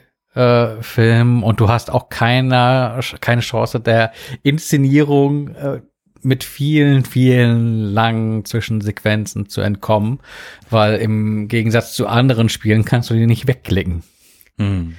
Ähm, das, das ist auch manchmal ein bisschen störend, wo du denkst, ja, okay, Omi, jetzt habe ich dich gerettet. Das ein, ein, Wort reicht, du musst mir jetzt nicht äh, noch eine Stunde was erzählen. ähm, aber dadurch, dass man sich dem nicht entziehen kann, hast du, bist du natürlich immer auch voll in der Geschichte investiert und willst dann doch wissen, wie es weitergeht. Und ähm, ja, da, da soll doch bitte auch so ein, so ein zweiter Teil kommen. Und ich glaube, es sieht auch so gerüchtemäßig ganz gut aus. Also auch für, für Sony war das, glaube ich, so ein Überraschungserfolg und ich gehe mal davon aus, wenn man nur lange genug wartet, dann geht's da auch weiter. Ich sehe gerade, das kostet immer noch geschmeidige 70 Euro. Ja, ist ja, aber gerne mal im Angebot. Vergeblich auf dem Sale. Ja, aber es war noch nie unter 50, glaube ich. Ja, genau. Also ich glaube 49 oder so war so das niedrigste, was ich mal gesehen habe. Und bis das irgendwie in, in, in PS Plus irgendwie drin ist, wird es bestimmt auch noch irgendwie ein halbes Jahr oder so dauern. Hm. Ähm, aber, aber selbst diese 50 Euro ist das wert. Also ich weiß gar nicht, wie viele Stunden ich da jetzt äh, in den einen Durchlauf gesteckt habe, also 50, 60 Stunden werden das bestimmt gewesen sein. Und ähm, ich finde das immer, dass das äh, das äh, höchste Prädikat, das man im Spiel irgendwie geben kann, wenn man es halt irgendwie äh, wirklich auch durchspielt und nach dem Durchspielen auch gerne noch in der Welt verbleiben will, um irgendwelche Nebenaufgaben zu lösen. Ich glaube, so ein vom, vom ähnlichen Kaliber ist ähm, wenn man mal die Probleme ignoriert, so ein Cyberpunk oder sowas, wo du einfach auch Bock auf die ähm, Spielewelt und das Gameplay hast. Ähm, und die Hauptgeschichte halt eine Geschichte ist, aber es halt noch viel mehr zu sehen gibt. Und in die gleiche Kerbe steckt halt also ein Ghost of Tsushima. Stimmt, also Cyberpunk ist das für mich. Cyberpunk ist das, das erste Spiel, das so für mich funktioniert seit GTA 3. Mm, es gibt genug Spiele, die ich auch wirklich großartig finde, wie Last of Us 2. Habe ich durchgespielt und war auch fertig. Ja, ich weiß, ich habe ganz viele Sachen nicht gefunden dem Spiel, aber das, das ist die Story halt so elementar. Das, das spiele ich nochmal. Ich kenne jetzt ja alle Tricks und sowas oder bisher alle, alle, alle Twists in der Story. Und dann ist es mir, das spiele ich, nee, das ist mir Zeit dann zu schade, ist das falsche Wort, aber ich spiele nicht nochmal. Cyberpunk habe ich durchgespielt, die Hauptstory. Und habe es auch durchgeprügelt. Ich wollte die Hauptstory einmal durchgespielt haben und habe eigentlich nicht links und rechts weiter groß geguckt und habe das nochmal neu angefangen und äh, bin da jetzt dabei. so äh, Stadtteil für Stadtteil zu durchkämmen und auf der Karte mir ständig anzugucken, wo gibt's noch was und das Stadtteil für Stadtteil abzuräumen. So, so wie du das auch in Kiel machst. Ja, genau. gerade überlegen, was es sonst noch so an Spielen gab. Ich habe mir jetzt in einem, in einem Sale ähm, auf der Xbox mal dieses Yakuza 7 Like a Dragon geschossen. Ähm, sondern Früher war Yakuza so eine storylastige Brawler-Geschichte, also äh, Gangster und du prügelst dich durch die Gegend und äh, viel drumherum. Und jetzt haben sie irgendwie das ähm, die, die Spielmechanik äh, geswitcht von äh, Prügeln auf Rundenkämpfe. Und äh, da Japan für mich äh, ohnehin so ein Thema ist, dachte ich, probiere ich mich mal daran. Ähm, aber es liegt halt äh, auf dem wie sagt man, Pile of Shame. da, da, relativ weit oben, aber ich wollte eigentlich erst nochmal dieses äh, 13 Sentinels Aegis Rim durchgespielt haben. Ähm, muss mir aber überlegen, wo ich die 25 Stunden hernehme, die ich äh, noch dafür wohl aufzuwenden hätte. Ähm, deswegen bin ich eigentlich immer ganz froh, wenn es mal so Spiele gibt, äh, die man wirklich so schnell wegzocken kann. Ähm, so eine Call of Duty Kampagne oder sowas. Mhm. Äh, die hast du ja im Prinzip an einem Nachmittag durch und kannst einfach mal so einen Haken irgendwo hintermachen und sagen, ja, da hast du mal wieder was vom, vom Stapel runter. Ähm, ja, aber natürlich so Rollenspiel und Action-Adventure-Geschichten, auch so ein Assassin's Creed, ähm, da habe ich auch noch mal nicht so viel in dieses Valhalla reingespielt, weil ich einfach noch so ein bisschen satt bin von Odyssey, dem vorangegangenen Serienteil, ähm, wo ich bestimmt auch 60, 70 Stunden gelassen habe. Ähm, das ist einfach zu viel Zeit. Also ich glaub, da muss man sich seine, seine Kämpfe irgendwie gut aussuchen, weil äh, zu, zu viel Spiel, zu wenig Zeit aber das, das, das kennen unsere Hörer auch. Die jetzt hier ihre Zeit opfern, uns zuzuhören, anstatt zu spielen. Nein, nein, beim Podcast hören kann man ja auch prima nebenbei eine Runde zocken. Ja. Kommen wir zu Streaming? Würde ich sagen. Ja. Ne? Da hat, ähm, nur kurz eingeschoben, bei Apple TV gibt es jetzt einen neuen Channel, ARD Plus. Okay. Und da kann man Tatort gucken. Nur Tatort? Nee, und so andere Dinge. Ich, ich verstehe nicht so richtig, warum die öffentlichen Rechtlichen quasi bei Amazon und Apple äh, da eigene Channel für Geld anbieten. Ist das damit sie die dieses, die, diese, diese, wie nennt sich das? Weil die müssen ja die Mediatheken immer wieder bereinigen. Mhm. Total gute Frage. Ist das deswegen? Ich habe keine Ahnung. Also ich, ich finde es auf der einen Seite, erstmal finde ich so, ja, eine Frechheit möchte ich nicht sagen, aber ich finde es befremdlich, dass ARD Dinge noch, noch mal gegen extra Geld anbieten darf. Ich finde, dass alles, was die machen, sollte mit meinem Rundfunkbeitrag erschlagen sein. Was mich an was erinnert, aber gut. Stehe ich gerade auf dem Schlauch, oder? Ja, ähm, ich glaube, ich muss da noch so eine Überweisung machen. Ach so. Ich schreibe mal irgendwann an mit, hey, Sie gucken doch Fernsehen. Hm, ja, ich habe da so einen Dauerauftrag. Ich, äh. ich, ich traue dir nicht. hm. Ja, finde ich aber auch merkwürdig. Aber dafür gibt es das so ein Amazon Prime, habe ich gesehen, ist auch alles, was, also die haben jetzt so, so ein Amazon Prime als so, so einen Fernsehreiter und da sind mhm. alle öffentlich-rechtlichen Sender drin, die man live gucken kann innerhalb von Amazon Prime. Ja, alles, das ist, es ist alles verrückt. Ich finde diese Channel, das überfordert mich auch schon. Also, dass ich quasi in einem Streamingdienst einen anderen Streamingdienst äh, quasi abonnieren kann, das machen die doch mit Absicht, damit man den Überblick verliert, oder? ich glaube das auch. Angefangen die Telekom, oder? innerhalb von Magenta Dings konnte man noch Netflix abonnieren. Vor ja, ja, genau. Und ja, ja. Und ja, ja, dann, genau. Abonnierst du Disney Plus über deine Telekom und hast aber ja Magenta und ey, das ist alles. Ja. Das ist nee. Ich habe sonst ähm, nur so ähm, bei Netflix gibt's so ein paar neue Sachen. Und zwar, wenn man sein Gehirn ausschalten will, ist Space Sweepers ganz geeignet. ist äh, koreanisches Science-Fiction-Action-Movie mit sehr viel Action. Sehr viel CGI. Aber es, es wirkt bombastisch. ist auch ein bisschen, bisschen Humor ist auch dabei, wenn ich das richtig verstehe. Ist es auf Koreanisch? Ähm, nee, es ist, äh, es ist, es ist lustig, weil ähm, auf Netflix ist der koreanische Teil quasi äh, synchronisiert. Also die sprechen dann alle Deutsch. Aber es gibt ja ganz viele andere Nationalitäten. Unter anderem kommt in einer Szene so ein, äh, naja, es ist so ein, keine Ahnung, Polizist, was auch immer, hat halt eine fesche Uniform an und er spricht Dänisch. Aber im Orgi also er spricht original Dänisch. Und es gibt noch alle anderen Sprachen gibt es auch bei. Das finde ich, fand ich ganz witzig. Kann man sich auf jeden Fall mal reintun, wenn man nicht so viel nachdenken will. Ähm, dann habe ich äh, gestern Abend nebenbei laufen lassen, äh, Red Dot heißt er. Ist ein Thriller aus Schweden, sage ich hm. jetzt mal.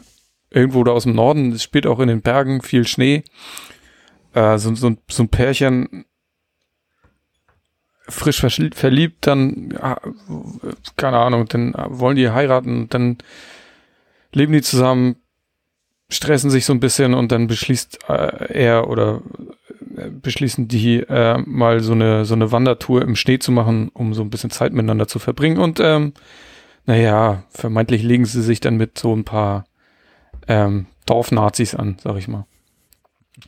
Und werden dann halt von einem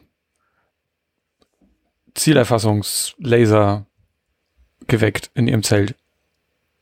Und dann gejagt. Mehr will ich nicht erzählen. Ich fand's ganz gut. Danach habe ich angefangen, weil es schon spät war, Capitani. Eine luxemburgerische Krimiserie. Ähm, da habe ich nur anderthalb Folgen geschafft, aber die Folgen sind nur eine halbe Stunde lang. Es geht also relativ fix.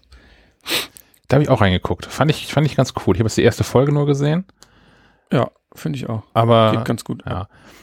Insgesamt finde ich es ganz cool. Ich weiß, es gibt da äh, Vorgaben und Richtlinien von Seiten der EU. Das macht, äh, macht Netflix nicht ganz freiwillig und Amazon ja auch nicht. Aber ich finde es ganz cool, dass es jetzt so mehr und mehr europäische Serien da reinschaffen. Und da auch nicht nur so Scheiß, ne? Also, dass Netflix nicht nur irgendwie für, für billig Geld irgendein Quatsch einkauft, um eine Quote zu erfüllen, sondern offensichtlich auch dann, dann hochwertigen Kram da reinholt. Das finde ich gut. Mhm, auf jeden Boah, Fall. das ist auch ein Businessmodell, oder? Einfach irgendeinen Schrott produzieren und für Quotenerfüllung, so, so wie GEMA-freie Musik. Ja, aber also ich, ich weiß nicht, ich, ich finde schon, die, die, die, die Quote an wirklich guten Titeln bei Netflix ist erfreulich hoch, gerade bei nicht-amerikanischen Produktionen. Ja, müssen die dann den Kram auch produzieren oder reicht das, wenn sie es einkaufen? Gute Frage. So bin ich da nicht eingestiegen in das, in das Thema. Nee, mir ist das nur gestern, vorgestern gab es so eine Schwemme an, ich glaube, dänischen Produktionen oder auch skandinavischen allgemein, so, so ganz viele Filme, aber auch so ältere, äh, die jetzt nicht explizit von Netflix waren. Und da finde ich noch, da muss Netflix noch was ausbauen. Ähm, da sind häufig äh, Titel bei, die nur mit Untertitel kommen. Ja. Das finde ich, gehört irgendwo, irgendwo gehört da mh, hm, so ein Button hin. Übrigens, haben wir nicht übersetzt, musst du mit Untertiteln gucken. Äh, da sind, gibt's jetzt einige Serien, äh, auch brasilianische Sachen. Ist bestimmt alles ganz toll, aber ich verstehe die einfach nicht. Und eine fremde Sprache dann noch mit englischen Untertiteln zu gucken, das ist mir zu viel Aufwand. Ja. Für, ich will mal abschalten und was gucken. Netflix hat mir jetzt auch zum dritten Mal schon per Mail irgendeine polnische Serie vorgeschlagen, die auch super spannend klingt. Zeichen heißt die, ne? Ja, genau, genau. Die hat, genau, die hat nämlich schon einen deutschen Titel sogar inzwischen bekommen, ja. aber nur deutsche Untertitel. Und ich, ich will was gucken, ich will nichts lesen. Mich nervt das ja schon, wenn, wenn zu viel, also, das habe ich ja damals bei, bei Unorthodox schon erzählt. So, das ist so, ich, mir, mir reicht die erste Episode. Dann habe ich verstanden, okay, die sprechen Jiddisch untereinander ich brauche das noch nicht mehr. So, die, die können dann, also ist ja häufig genug in Serien und Filmen so, dass, dass Menschen dann in ein fremdes Land kommen und wenn die am Flughafen sind, sprechen die da alle irgendwie eine, eine abstruse Sprache und nach zwei Minuten im Film und Serie sprechen die halt Deutsch, weil irgendwie, oder halt Englisch, weil dann irgendwie klar ist, ja, wir wissen jetzt, ihr sprecht eine andere Sprache, aber es hilft dem Zuschauer, den Film oder Serie zu folgen, wenn er euch direkt versteht. Das, das mag ich. Vielleicht ist mein Hirn da einfach auch nicht für ausge, ausgeprägt oder vielleicht ist meine Aufmerksamkeitsspanne nicht mehr groß genug, dass ich den dann irgendwie dann auf, äh, auf Spanisch zuhöre und einen deutschen Untertitel dazu lese, obwohl es halt der Haupthandlungsstrang ist und die Hauptfiguren sind. Ähm, naja. Ja, also es gibt ja diese, also es gibt das ist ja noch was, ich würde sagen, das ist noch eine zweite Form, so wie bei Unorthodox oder bei Narcos. Ähm, das ist ja schon, haben die ja schon mit Absicht gemacht, um das quasi immersiver zu machen oder so. Verstehe ich, aber wenn Netflix einfach so Sachen kauft und die in ihr Programm aufnimmt, dann hätte ich gerne einen Hinweis darauf, welche mhm. Sprache ich denn da jetzt vorfinde. Und du findest auch nicht, du musst den Film oder die Serie starten, um zu gucken, in welcher Sprache es die gibt. Aber das Invest ist ja relativ gering. Also du schaust halt rein und stellst fest, das ist nix. Ist ja nicht so, dass du in die Bibliothek, Videothek läufst. Ja, aber nach der dritten Serie, auf die ich Bock habe, die ich starte, aber die es nicht übersetzt gibt, habe ich keinen Bock mehr und mache Netflix aus. Kann man, kann man nach Sprache filtern? Ich meine, das wäre ja irgendwie total sinnvoll, dass man irgendwie im, im Profil wahrscheinlich hinterlegen Eine kann. Einstellung Zeig mir bitte nur. Ja, Einst ja. ja, also Profileinstellung, weil du willst ja vielleicht für ja, ja, genau. die Tochter eine andere Einstellung haben als für dich selbst. Die kriegt sowieso nur Mandarin. genau, die muss ja ein, ein Hochleistungskind werden. Geige steht auch schon im Schrank. ähm, ja, so viel zu den Streaming-Neuheiten. Ich gucke gerade mal. Ich hatte noch ein, das habe ich vergessen einzutragen. Ähm, lief gestern auf Twitter an mir vorbei und ist irgendwie äh, hochgelobt anscheinend. Ähm, ich habe es gleich gefunden, auch auf Netflix und heißt Verschwunden, Tatort Cecil Hotel. Das ist aber Doku, ne? Das ist eine Doku-Reihe, genau. Ich. Wird angeteasert mit, sie begab sich in Los Angeles auf die Suche nach sich selbst. In einem Hotel erwartet sie ein schauriges Schicksal. Ist äh, ja ein, ein, ein Doku offensichtlich, ähm, naja, über eine verschwundene Person. Das gucke ich mir vielleicht äh, heute an. Ich habe zu gute Laune heute. Ich gucke mir sowas an heute. hm. okay. Ah, okay. Haben wir noch was?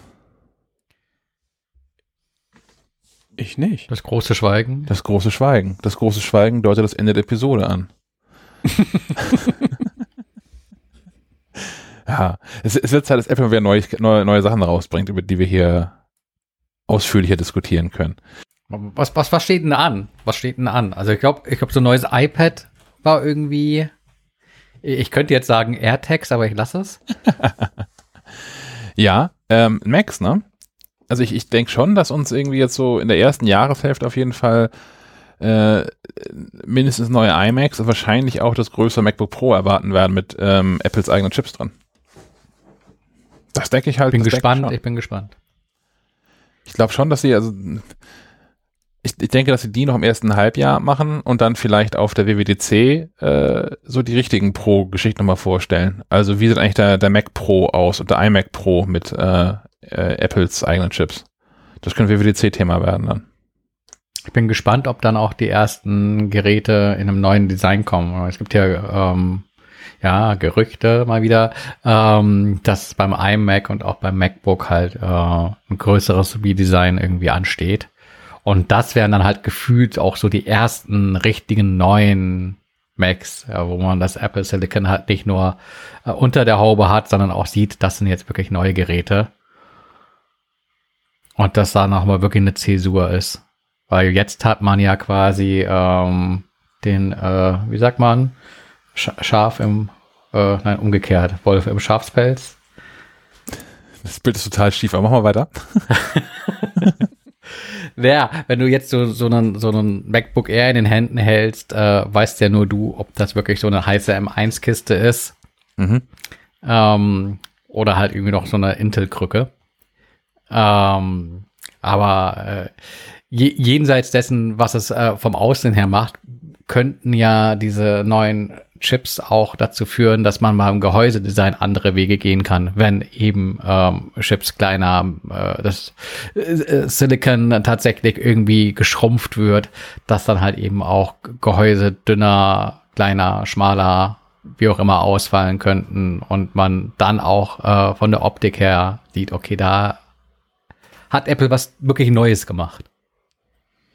Aber ich glaube, das ist dann auch der Punkt, wo, wo ähm, äh, der, der äh, normale Anwender mitbekommt, äh, Apple ist da einen anderen Weg gegangen. Ach, was wir, ha, hatten wir darüber gesprochen, dass Intel gerade so lospeitschte mit, eigentlich sind diese Apple-Chips ja auch eher schlecht und diese Intel-Chips total toll. Nee, haben wir nicht mal gesprochen. Äh, ich habe es auch nur so am Rande mitbekommen, dass da wohl irgendwelche Benchmarks veröffentlicht wurden. Ähm, die aber, glaube ich, äh, im Kern einfach bestätigen, dass Apple da Sachen macht, die eigentlich ziemlich gut sind. Und Apple ziemlich, äh, Intel ziemlich angefressen ist, ob des großen Geschäfts, äh, das äh, Apple zuletzt halt eben doch für, für Intel darstellte. Hm. Das jetzt halt irgendwie nicht mehr so ist, wie es mal war. Tja, haben sie verspielt, ne? Ja, aber ich meine, auch mit Ansage. Ich meine, es war ja ähm, absehbar, dass Apple da unzufrieden ist und äh Oh, in der Tat, ja. In der Tat. Naja, ich bin tatsächlich äh, gespannt, was da jetzt noch die nächsten ähm, äh, Monate auf uns zukommt. Ich glaube, Kopfhörer ist erstmal durch, da kommt länger nichts. Na, es gibt ja noch, jetzt, jetzt komme ich schon wieder mit Gerüchten. äh, es steht ja irgendwie noch so im Raum, dass, dass diesem AirPods äh, Max irgendeine AirPods äh, Sports Version oder sowas folgen könnte. Also quasi AirPods Max in äh, weniger edle Gehäusematerialien und äh, dafür halt dann schon günstiger. Aber ich glaube auch nicht, dass das was äh, ist, was äh, irgendwie morgen morgen angekündigt wird und übermorgen schon im, im Regal liegt. Ich finde ja auch nach wie vor so On-Ear und Over-Ear Kopfhörer für Sport vollkommen abwegig. Da bin ich nie warm geworden. Also die Ohren sind damit sehr warm geworden, aber ich so mich dafür nie erwärmen können. Und hat man diese, diese, diese Polsterkissen auch völlig egal, die aus Leder oder Stoff sind, die man dann irgendwie nach zwei Stunden Sport so völlig voll gesifft und triefend vom Kopf zieht. Und nee. Für mich ist das nix. Ich, da habe ich, das, da fand ich schon immer In-Ears toller.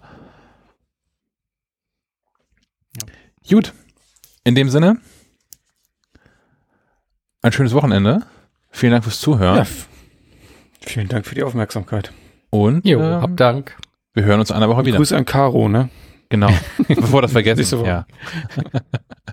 Jetzt kriegt Stefan wahrscheinlich, also der andere Stefan, wahrscheinlich wahnsinnig Ärger dafür, dass, dass wir an drei Stellen eingebaut äh, haben. Ich glaube, ich, ich glaub, ich glaub, Stefan, Stefan betonte, dass er selbst gar nicht so äh, der, der Zuhörer wäre, aber eben ja, die Caro äh, investiert wäre in dieses Schleifenquadrat-Ding.